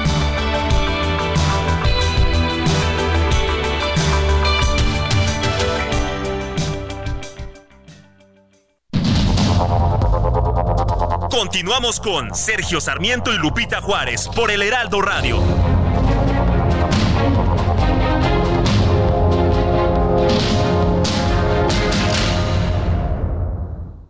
Ya se acerca Expo Mueble Internacional. Acompáñanos del 14 al 17 de febrero e inspírate con su amplia variedad de muebles de estilo residencial, de oficina, para hotelería, colchones, decoración, mobiliario infantil en más de 500 empresas expositoras. Más información en www.expomuebleinternacional.com.mx. Dice otra persona preocupante la falta de atención e indolencia del gobierno ante los pacientes. Lo bueno es que los pobres primero sin glucómetros ni insulina. Ricardo San desde Anzures en la Miguel Hidalgo. Sergio Lupita, eso de la violencia de género es una brutal realidad. Tengo un caso de acoso comprobado y ayer después de un año la pseudofiscalía dice que ya prescribió y que no hay nada que hacer cuando desde un principio debieron decir, pero eso sí, pidieron dinero para darle seguimiento. O sea, no sirve de nada denunciar ya que el acoso para ellos no procede, es lo que nos dice Eisman. Bueno, luego lo que señalan casos de eh, de acosos o de violencia familiar, bueno, pues si, si no estás muerta, pues ¿para qué te presentas, no? Pues bueno, vamos a... Y aunque estés muerta, ¿eh? luego ni siquiera así... Ni siquiera en esos casos, ¿verdad? Vamos a escuchar parte del episodio 1 de la temporada 2 del podcast de Claudia Sheinbaum. Si tuvieras que definir el rapel con una palabra, ¿cuál sería? Reto. Ay, buena. ¿Cambiarías alguna de las decisiones que tomaste en tu juventud? Claudia es una mujer, madre, hoy abuela. Creo que no. Estoy contenta con mi vida. ¿Satisfecha en todo? Satisfecha. Siempre hay errores que uno cometió, pero te ayudan también a... Es una vida sin errores, ¿no? Exacto. Tip rápido para superar un obstáculo cotidiano. Ejemplo, el tráfico.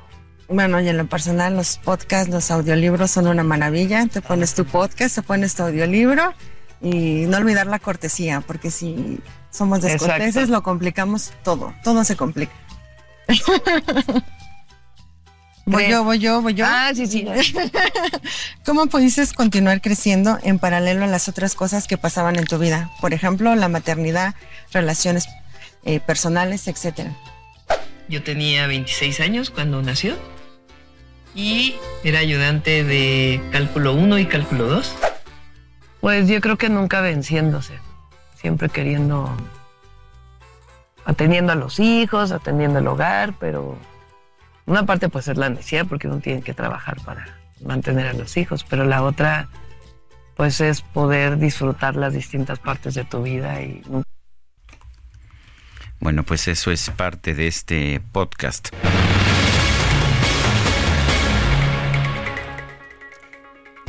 Bueno, y los integrantes de Morena cerraron filas en torno a la candidatura de Pedro Aces Lago.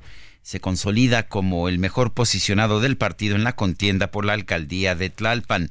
Pedro Aces Lago es abogado, activista social, aspirante a la candidatura por la alcaldía de Tlalpan. Hasta a mí me tocó alguna vez verlo torear, pero en fin. ¿Así? es cajita de monerías. Pedro Aces, Pedro Aces Lago, ¿cómo estás? Buenos días. Cuéntanos eh, ¿qué, es, ¿Qué es lo que están haciendo en Morena en estos momentos? ¿Cómo están eh, buscando pues consolidar una candidatura única? Pues excelente día, Sergio, Lupita, me da mucho gusto saludarlos y agradezco mucho la oportunidad y el espacio. Y bueno, estamos a la espera y a la víspera de los resultados y la definición del partido para definir quién será el próximo candidato o candidata en Tlalpan rumbo a las elecciones del 2024. Eh, Pedro, cuéntanos, eh, ¿conoces eh, bien la alcaldía de Tlalpan? Eh, cuéntanos eh, cuáles han sido hasta este momento pues tus experiencias ahí en esta demarcación.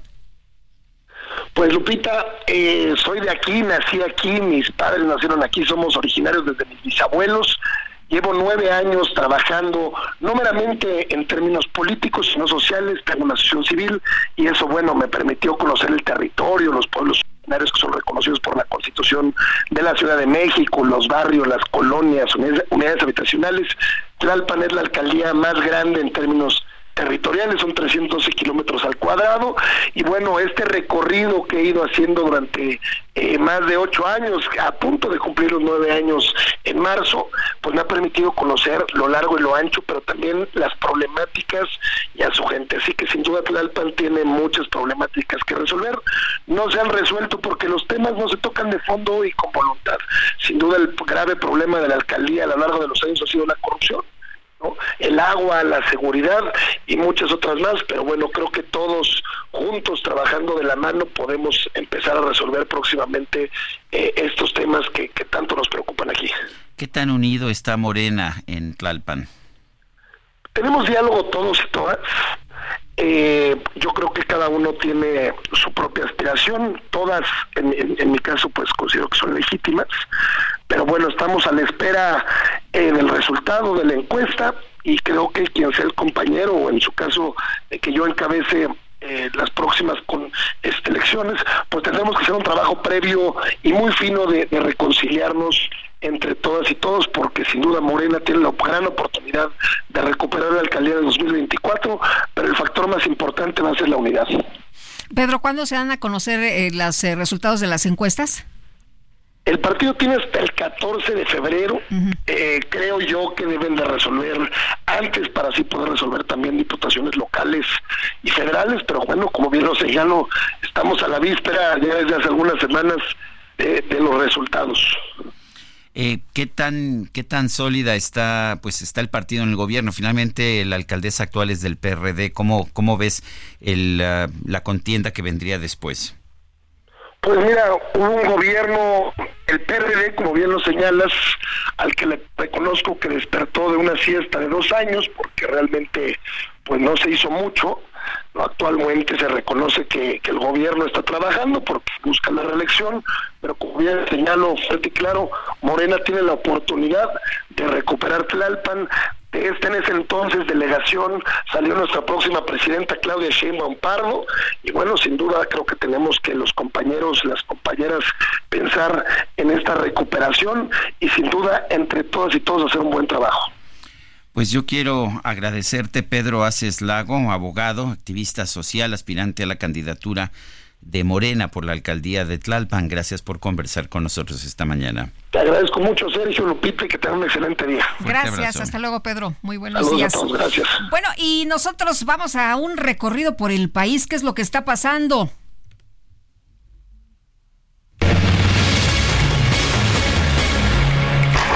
Hola, ¿qué tal? Muy buenos días, Sergio y Lupita. Un tiroteo entre integrantes de la organización criminal La Familia Michoacana dejó el saldo de un muerto, así como tres detenidos, entre ellos dos lesionados, esto en la autopista Tenango Iztapan de la Sal. La agresión ocurrió después de las 14:15 horas del martes, donde intervinieron elementos de la Marina quienes al percatarse de estos hechos recibieron disparos y repelieron la agresión y posteriormente fueron apoyados por 50 elementos estatales. De acuerdo a este reporte policial, primero un vehículo ubicaron a dos personas, uno de ellos sin signos vitales y otro con lesiones. Posteriormente, a igual número de personas, uno también con impacto de bala y otra únicamente con arma. Los capturados responden a los nombres de Guadalupe N, de 25 años, Carlos N, de 18 y José N, de 24 años. Los lesionados fueron trasladados para su atención médica y el otro puesto a disposición Además, en el lugar se incautaron armas de grueso calibre, además también de unidades y unos teléfonos celulares y dos pecheras portacargadores. Hasta aquí mi reporte desde el Estado de México y vamos con nuestra compañera Ana Laura Guam después de la tormenta que azotó a Baja California, la presidenta municipal de Tijuana, Montserrat Caballero Ramírez, llamó amarillistas a medios de comunicación que criticaron su gobierno por no emitir declaratoria de emergencia y dijo que lo material va y viene, que como no hubo pérdidas que lamentar, no hay de qué alarmarse. A pesar de que varios habitantes continuaron este martes sin acceso a sus colonias, la edil aseguró que las vialidades se encuentran sin afectaciones porque las cuadrillas del ayuntamiento de Tijuana Tijuana están trabajando en la limpieza de la ciudad.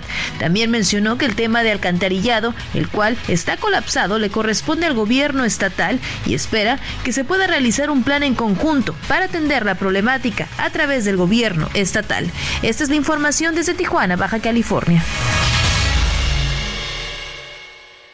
Muy bien, pues gracias a nuestros compañeros Gerardo García en el Estado de México, nuestra compañera ya en Tijuana. Vamos a, vamos a una pausa. Quiero recordarle a usted nuestro número de WhatsApp es el 55 2010 96 47. En X, antes Twitter, arroba Sergio Lupita. Y también uh, le recomiendo darle seguimiento a la cuenta arroba Heraldo de México. Vamos a una pausa. Guadalupe Juárez y Sergio Sarmiento estamos en el Heraldo Radio. Regresamos en un momento más.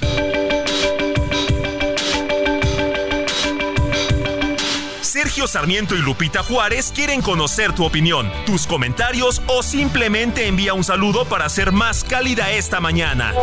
Envía tus mensajes al WhatsApp 55 20 10 96 47.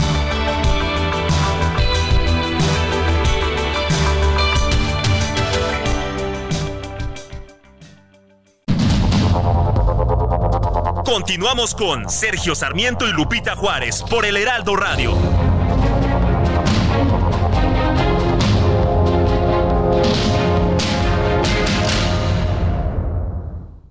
2024 arranca con Fiat Strena. Empieza el año con un Fiat Bus, el SUV premiado referente en consumo y tecnología. Estrénalo con descuento de 51 mil pesos, tasa desde 9.75%, comisión y seguro gratis. Cumple tu propósito de estrenar con Fiat. K31.7% informativo, vigencia el 31 de enero. Consulta fiat.com.mx. Gastrolab, historia, recetas, materia prima y un sinfín de cosas que a todos nos interesan.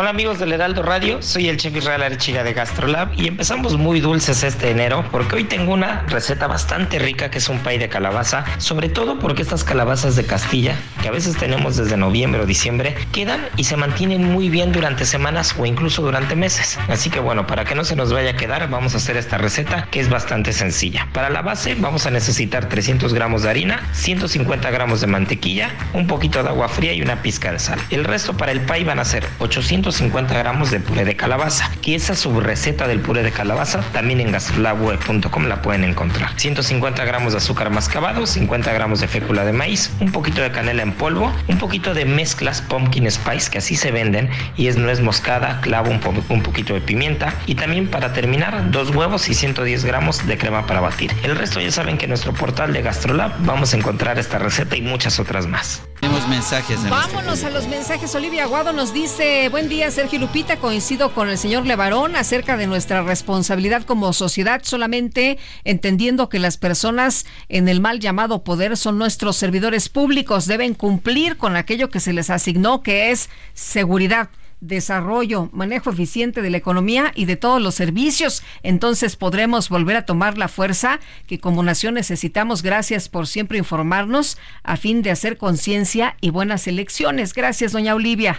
Dice otra persona, eh, buenos días, Sergio Lupita, ojalá me lean. Mi mamá, que los escuchaba sin falta diario, incluso estando en el hospital, falleció este año, hace cinco años. Ahora los escucho yo. Por cierto, ustedes le ayudaron a realizar sus trámites para su pensión. Mil gracias. Mi mamá se llamaba Emma Carmona y también era súper fan de Neil Diamond y decía que era papá de mi hermano y mío. Ja, ja, ja. Amo a Neil Diamond y aunque todos los días la recuerdo, me han hecho ustedes el día por poner su música. Es como si ella estuviera aquí conmigo. Gracias. Les mando un saludo afectuoso ¿Y qué, pues, qué le podemos decir? Eh, pues primero que le mandamos un gran abrazo, que le agradecemos mucho que nos escuche y qué bonito saber que su mamá también nos escuchaba. Así que, pues, honramos su memoria. Pues, y, qué bueno, un, fuerte saludo, de verdad me, me conmovió su, su llamado. Sí, muy bonito, muchas gracias. Son las nueve de la mañana con 36 minutos.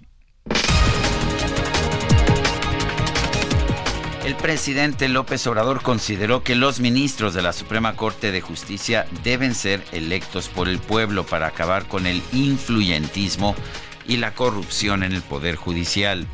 Como sucede en el Poder Judicial Federal, que se lo entregaron al conservadurismo desde hace tiempo, y luego los ministros empiezan a recomendar a jueces, y hay amiguismo, influyentismo, nepotismo, corrupción, se forman grupos al interior del Poder Judicial, como está. Eh, entonces, ¿cómo resolver el problema? Que es lo que al final se debe de, de buscar. Pues con la elección, sea, los políticos electos no incurren en actos de amiguismo e influyentismo, ¿verdad? Qué bueno. Solitos ahí, solitos llegan y, solitos, ahí los, los eligen. Oye, pero pues eh, aquí lo que, lo que estamos viendo es que no eh, deja de enfilar sus baterías el presidente de la República, ¿no? En contra de la Suprema Corte, del Poder Judicial.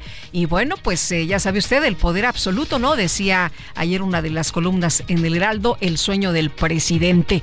Bueno, la dirigente de Morena en Chihuahua, Brigitte Granados lamentó que la gobernadora del estado, María Eugenia Campos, se refiriera al presidente López Obrador con un lenguaje vulgar y despectivo.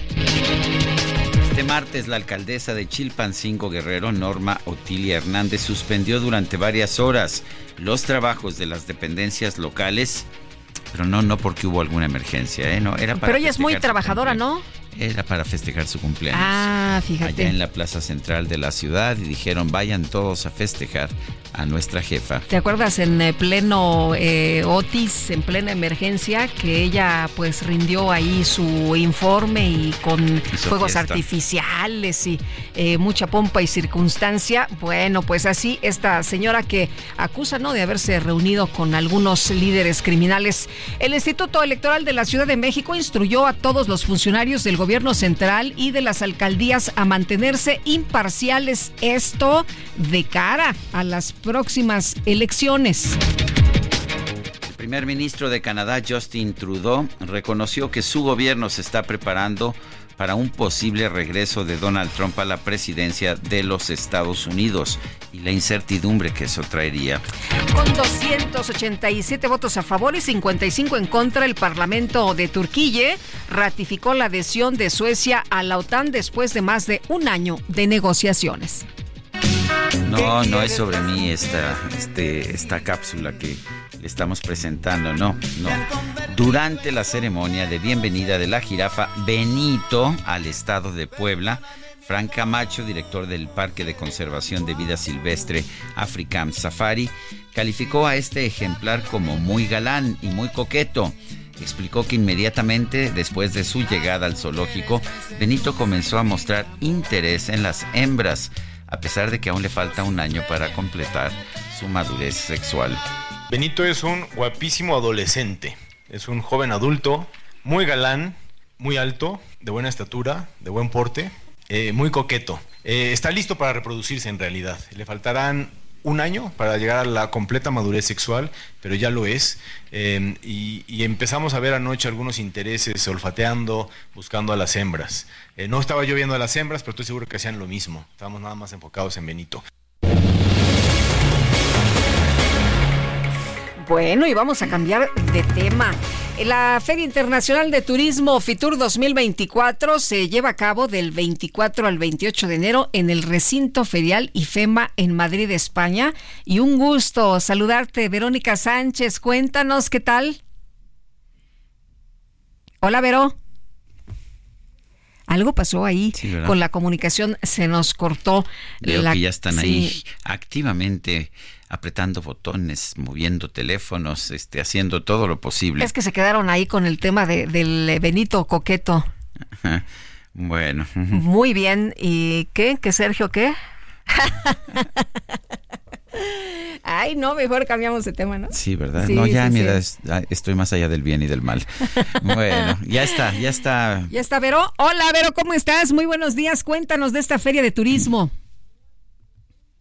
¿Qué tal, Sergio Lupita? Muy buenos días para ustedes. Buenas tardes desde Madrid. Efectivamente, este eh, miércoles se llevó a cabo finalmente esta inauguración de la Feria Internacional FITUR 2024 eh, les comento que en esta ocasión, bueno, en México tuvo una inauguración esta mañana, la inauguración del eh, tren Maya, que tiene que ver con pues toda esa estructura de más de mil metros que conforman el pabellón, que será el principal escenario para poder mostrar pues los atractivos eh, de México. Les comento que presentes en este espacio estuvieron, por supuesto, el secretario de Turismo Miguel Terruco Márquez, junto con el embajador de México en España, Guillermo Scopel, estuvo la gobernadora también de Quintana Roo, Mara Lezama, quienes ofrecieron unas palabras, por supuesto, pues eh, contentos con este proyecto. Se espera que a partir y después también de esta, esta Feria Internacional del Turismo, pues se pueda eh, llegar a la cifra que a la...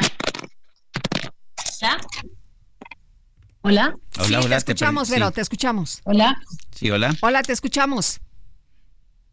Bueno, pues ahí más bien eh, me parece que eh, Verónica es eh, la que tiene ahí un, problemilla. Sí, parece de conexión, ¿no? Sí. De conexión. ¿Nos escuchas, Verónica? Bueno, no, no nos está escuchando y vamos a tratar de restablecer la comunicación en un momento más con ella. Bueno, pues interesante, interesante sin duda alguna esta Feria Internacional del Turismo. Está iniciando precisamente el día de hoy y bueno, eh, vamos a, estar atentos de lo que suceda por allá. Hasta el 28 nos decías, Verónica. No. No nos está escuchando, sí. Bueno, pues ah, así, así están las cosas. Son las... Uh, 9 de la mañana, 9 de la mañana con 43 minutos. Hoy se va a llevar a, a, cabo la conferencia Segundo Piso, el fin de la movilidad sustentable en el Palacio Legislativo de San Lázaro. Eh, de San Lázaro. Laura Ballesteros, senadora de Movimiento Ciudadano, la tenemos en la vía telefónica. Laura Ballesteros, gracias por tomar nuestra llamada, señora senadora. Cuéntenos de esta conferencia, qué, qué tiene, qué, qué se busca comunicar. Muchas gracias, Sergio. Qué gusto escucharte. Muchas gracias por, por el espacio. Eh, porque además es un momento importante por las definiciones que están por tomarse hacia adelante voltear a ver un poco el pasado y lo que ha sucedido con él. Y en este caso, el segundo piso, que está cumpliendo 19 años de vida, eh, pues ha generado todo un cambio en la inversión de la infraestructura este, sostenible en la ciudad, pero para mal, es decir, eh, los costos por no invertir en un cambio de modelo a uno sostenible, hoy los estamos pagando en la ciudad y creo que también en algunos estados del país, dado que genera una tendencia de una inversión en infraestructura gris. Y, algunos números que creo que vale la pena poner sobre la mesa de cómo se prometió que este segundo piso iba a terminar o al menos aliviar el tráfico de la ciudad. No sucedió así. Hay hoy casi 200 veces más automóviles, este, perdón, este, ha crecido en 200% el parque vehicular de la ciudad. En la zona donde está el segundo piso, este, que desemboca el segundo piso, que es Reforma Loma, Reforma Polanco, según datos de Steve Davis, ha aumentado hasta en un 45% el tráfico de la ciudad. Pero no solo esto, es cómo va marcando una infraestructura de este tipo, Sergio. La desigualdad en la ciudad, no solo la inmovilidad, dado que el 70% de la población se mueve en transporte público y no en automóvil. Esta tendencia de gasto lo que hace es que lo que se invierte ahí se deja de invertir en transporte público sostenible. Y a 19 años podemos hoy asegurar que este cambio de rumbo eh, pues ha venido generando también la crisis en el transporte público de la ciudad, especialmente el metro. Es decir, donde se ponen los recursos están las prioridades y el metro tiene cerca de dos décadas de abandono. Eh, Laura, ¿qué es lo que tendría que estarse haciendo para que tuviéramos una movilidad sustentable, para que pues esta ciudad eh, tuviera otro tipo de, de movimiento, de esquema eh, y bueno, pues tuviéramos a lo mejor lo que siempre anhelamos, ¿no? A lo mejor algo como Dinamarca también en materia de transporte. Pues sí, sobre todo lo mencionas bien, algo que vienen haciendo los países que han apostado al futuro en los últimos años, y no es que décadas. Mira, por ejemplo, Londres en el 2008 decidió emprender su plan de futuro de la ciudad con una visión a 20 años. eh, y la iniciaron desde entonces y han tenido una expansión de los sistemas de transporte público nunca antes vista en la región, con inversiones muy fuertes. Aquí el problema es que hay engaños al decir que hay inversiones históricas en transporte público, cuando en realidad no está sucediendo, porque aquí la pregunta es comparado con qué. Si el 70% del presupuesto de infraestructura de la ciudad y también del país se está invirtiendo en infraestructura gris, pues claramente si la si le aumentan este 1%, 2%, 3% a lo que se invertía malamente en transporte público, pues van a decir que es un aumento. Lo que tendríamos que estar haciendo es cambiando el modelo completamente.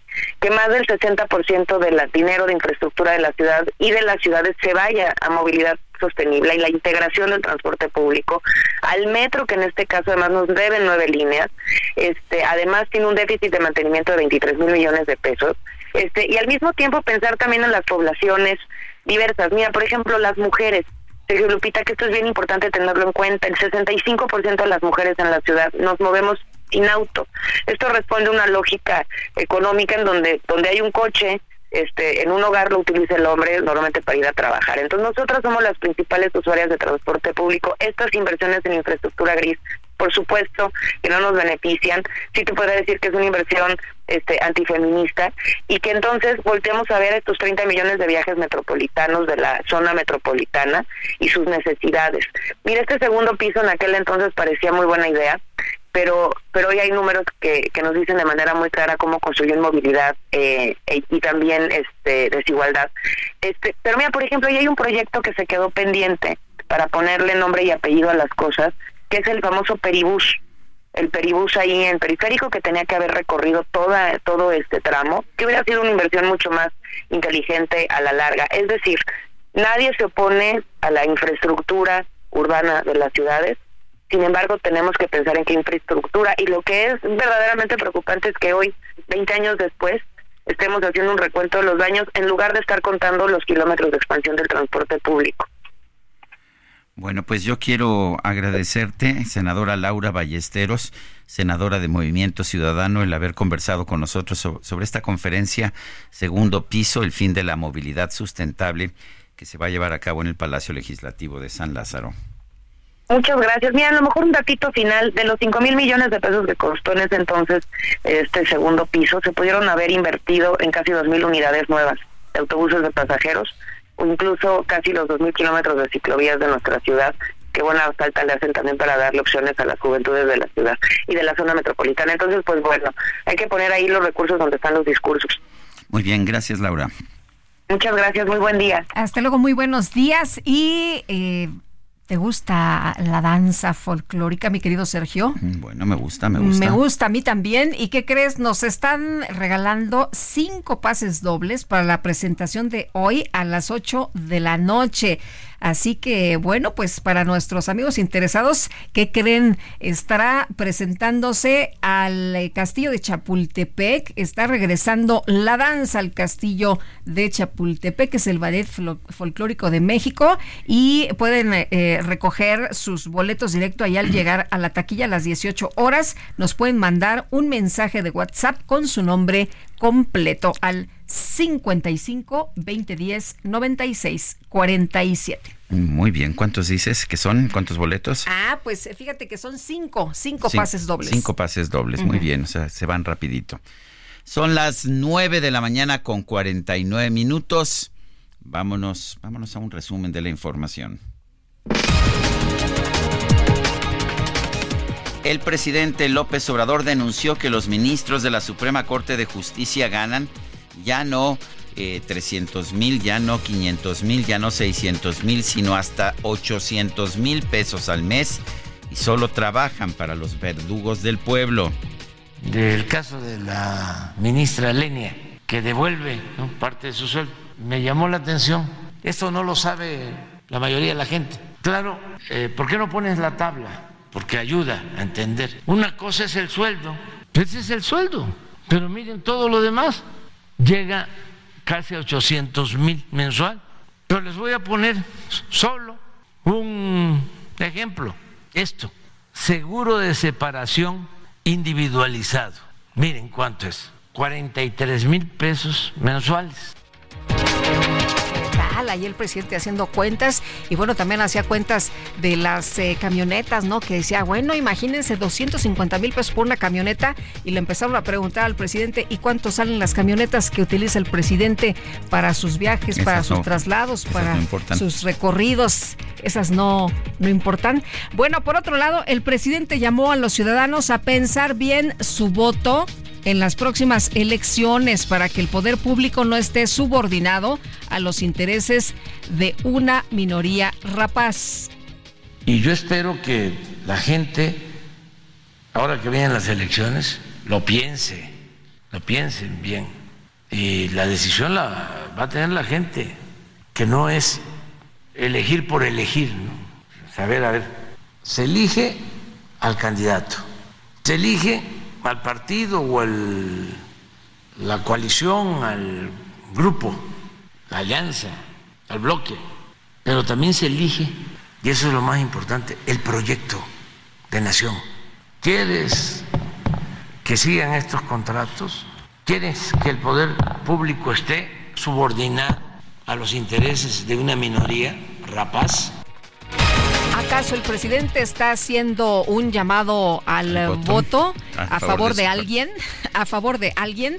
Híjole, a ver si no le cae por ahí alguna sanción. Tras la liberación de cuatro miembros de la comunidad Levarón secuestrados en Chihuahua, el activista Julián Levarón denunció en este espacio que en México los criminales quedan impunes.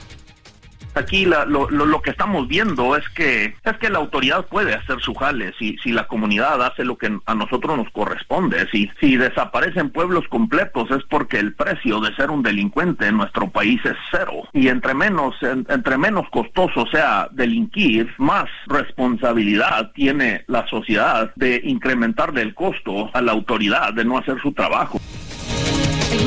El grupo, islamista palestino jamás reconoció haber cometido errores que provocaron la muerte de civiles durante su ataque terrestre contra Israel el pasado 7 de octubre.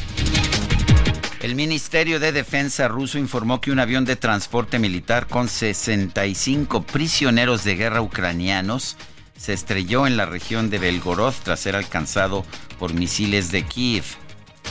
Papa Francisco urgió a la comunidad internacional a adoptar un tratado vinculante para regular el uso de la inteligencia artificial ante los peligros que conlleva esta tecnología como los deepfake.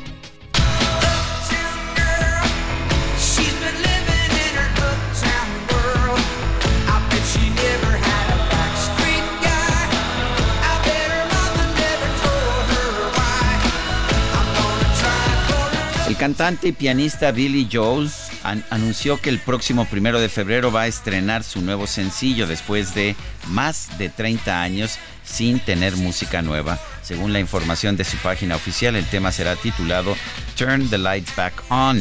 Enciende nuevamente las luces y estará disponible tanto en plataformas digitales como en vinilo.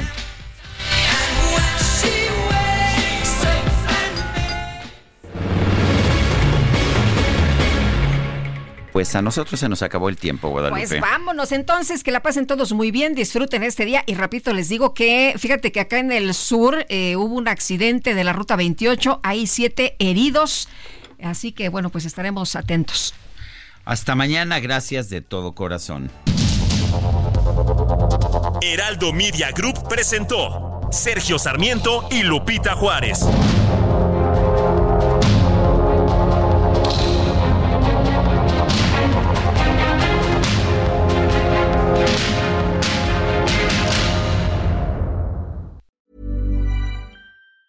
Tired of ads barging into your favorite news podcasts?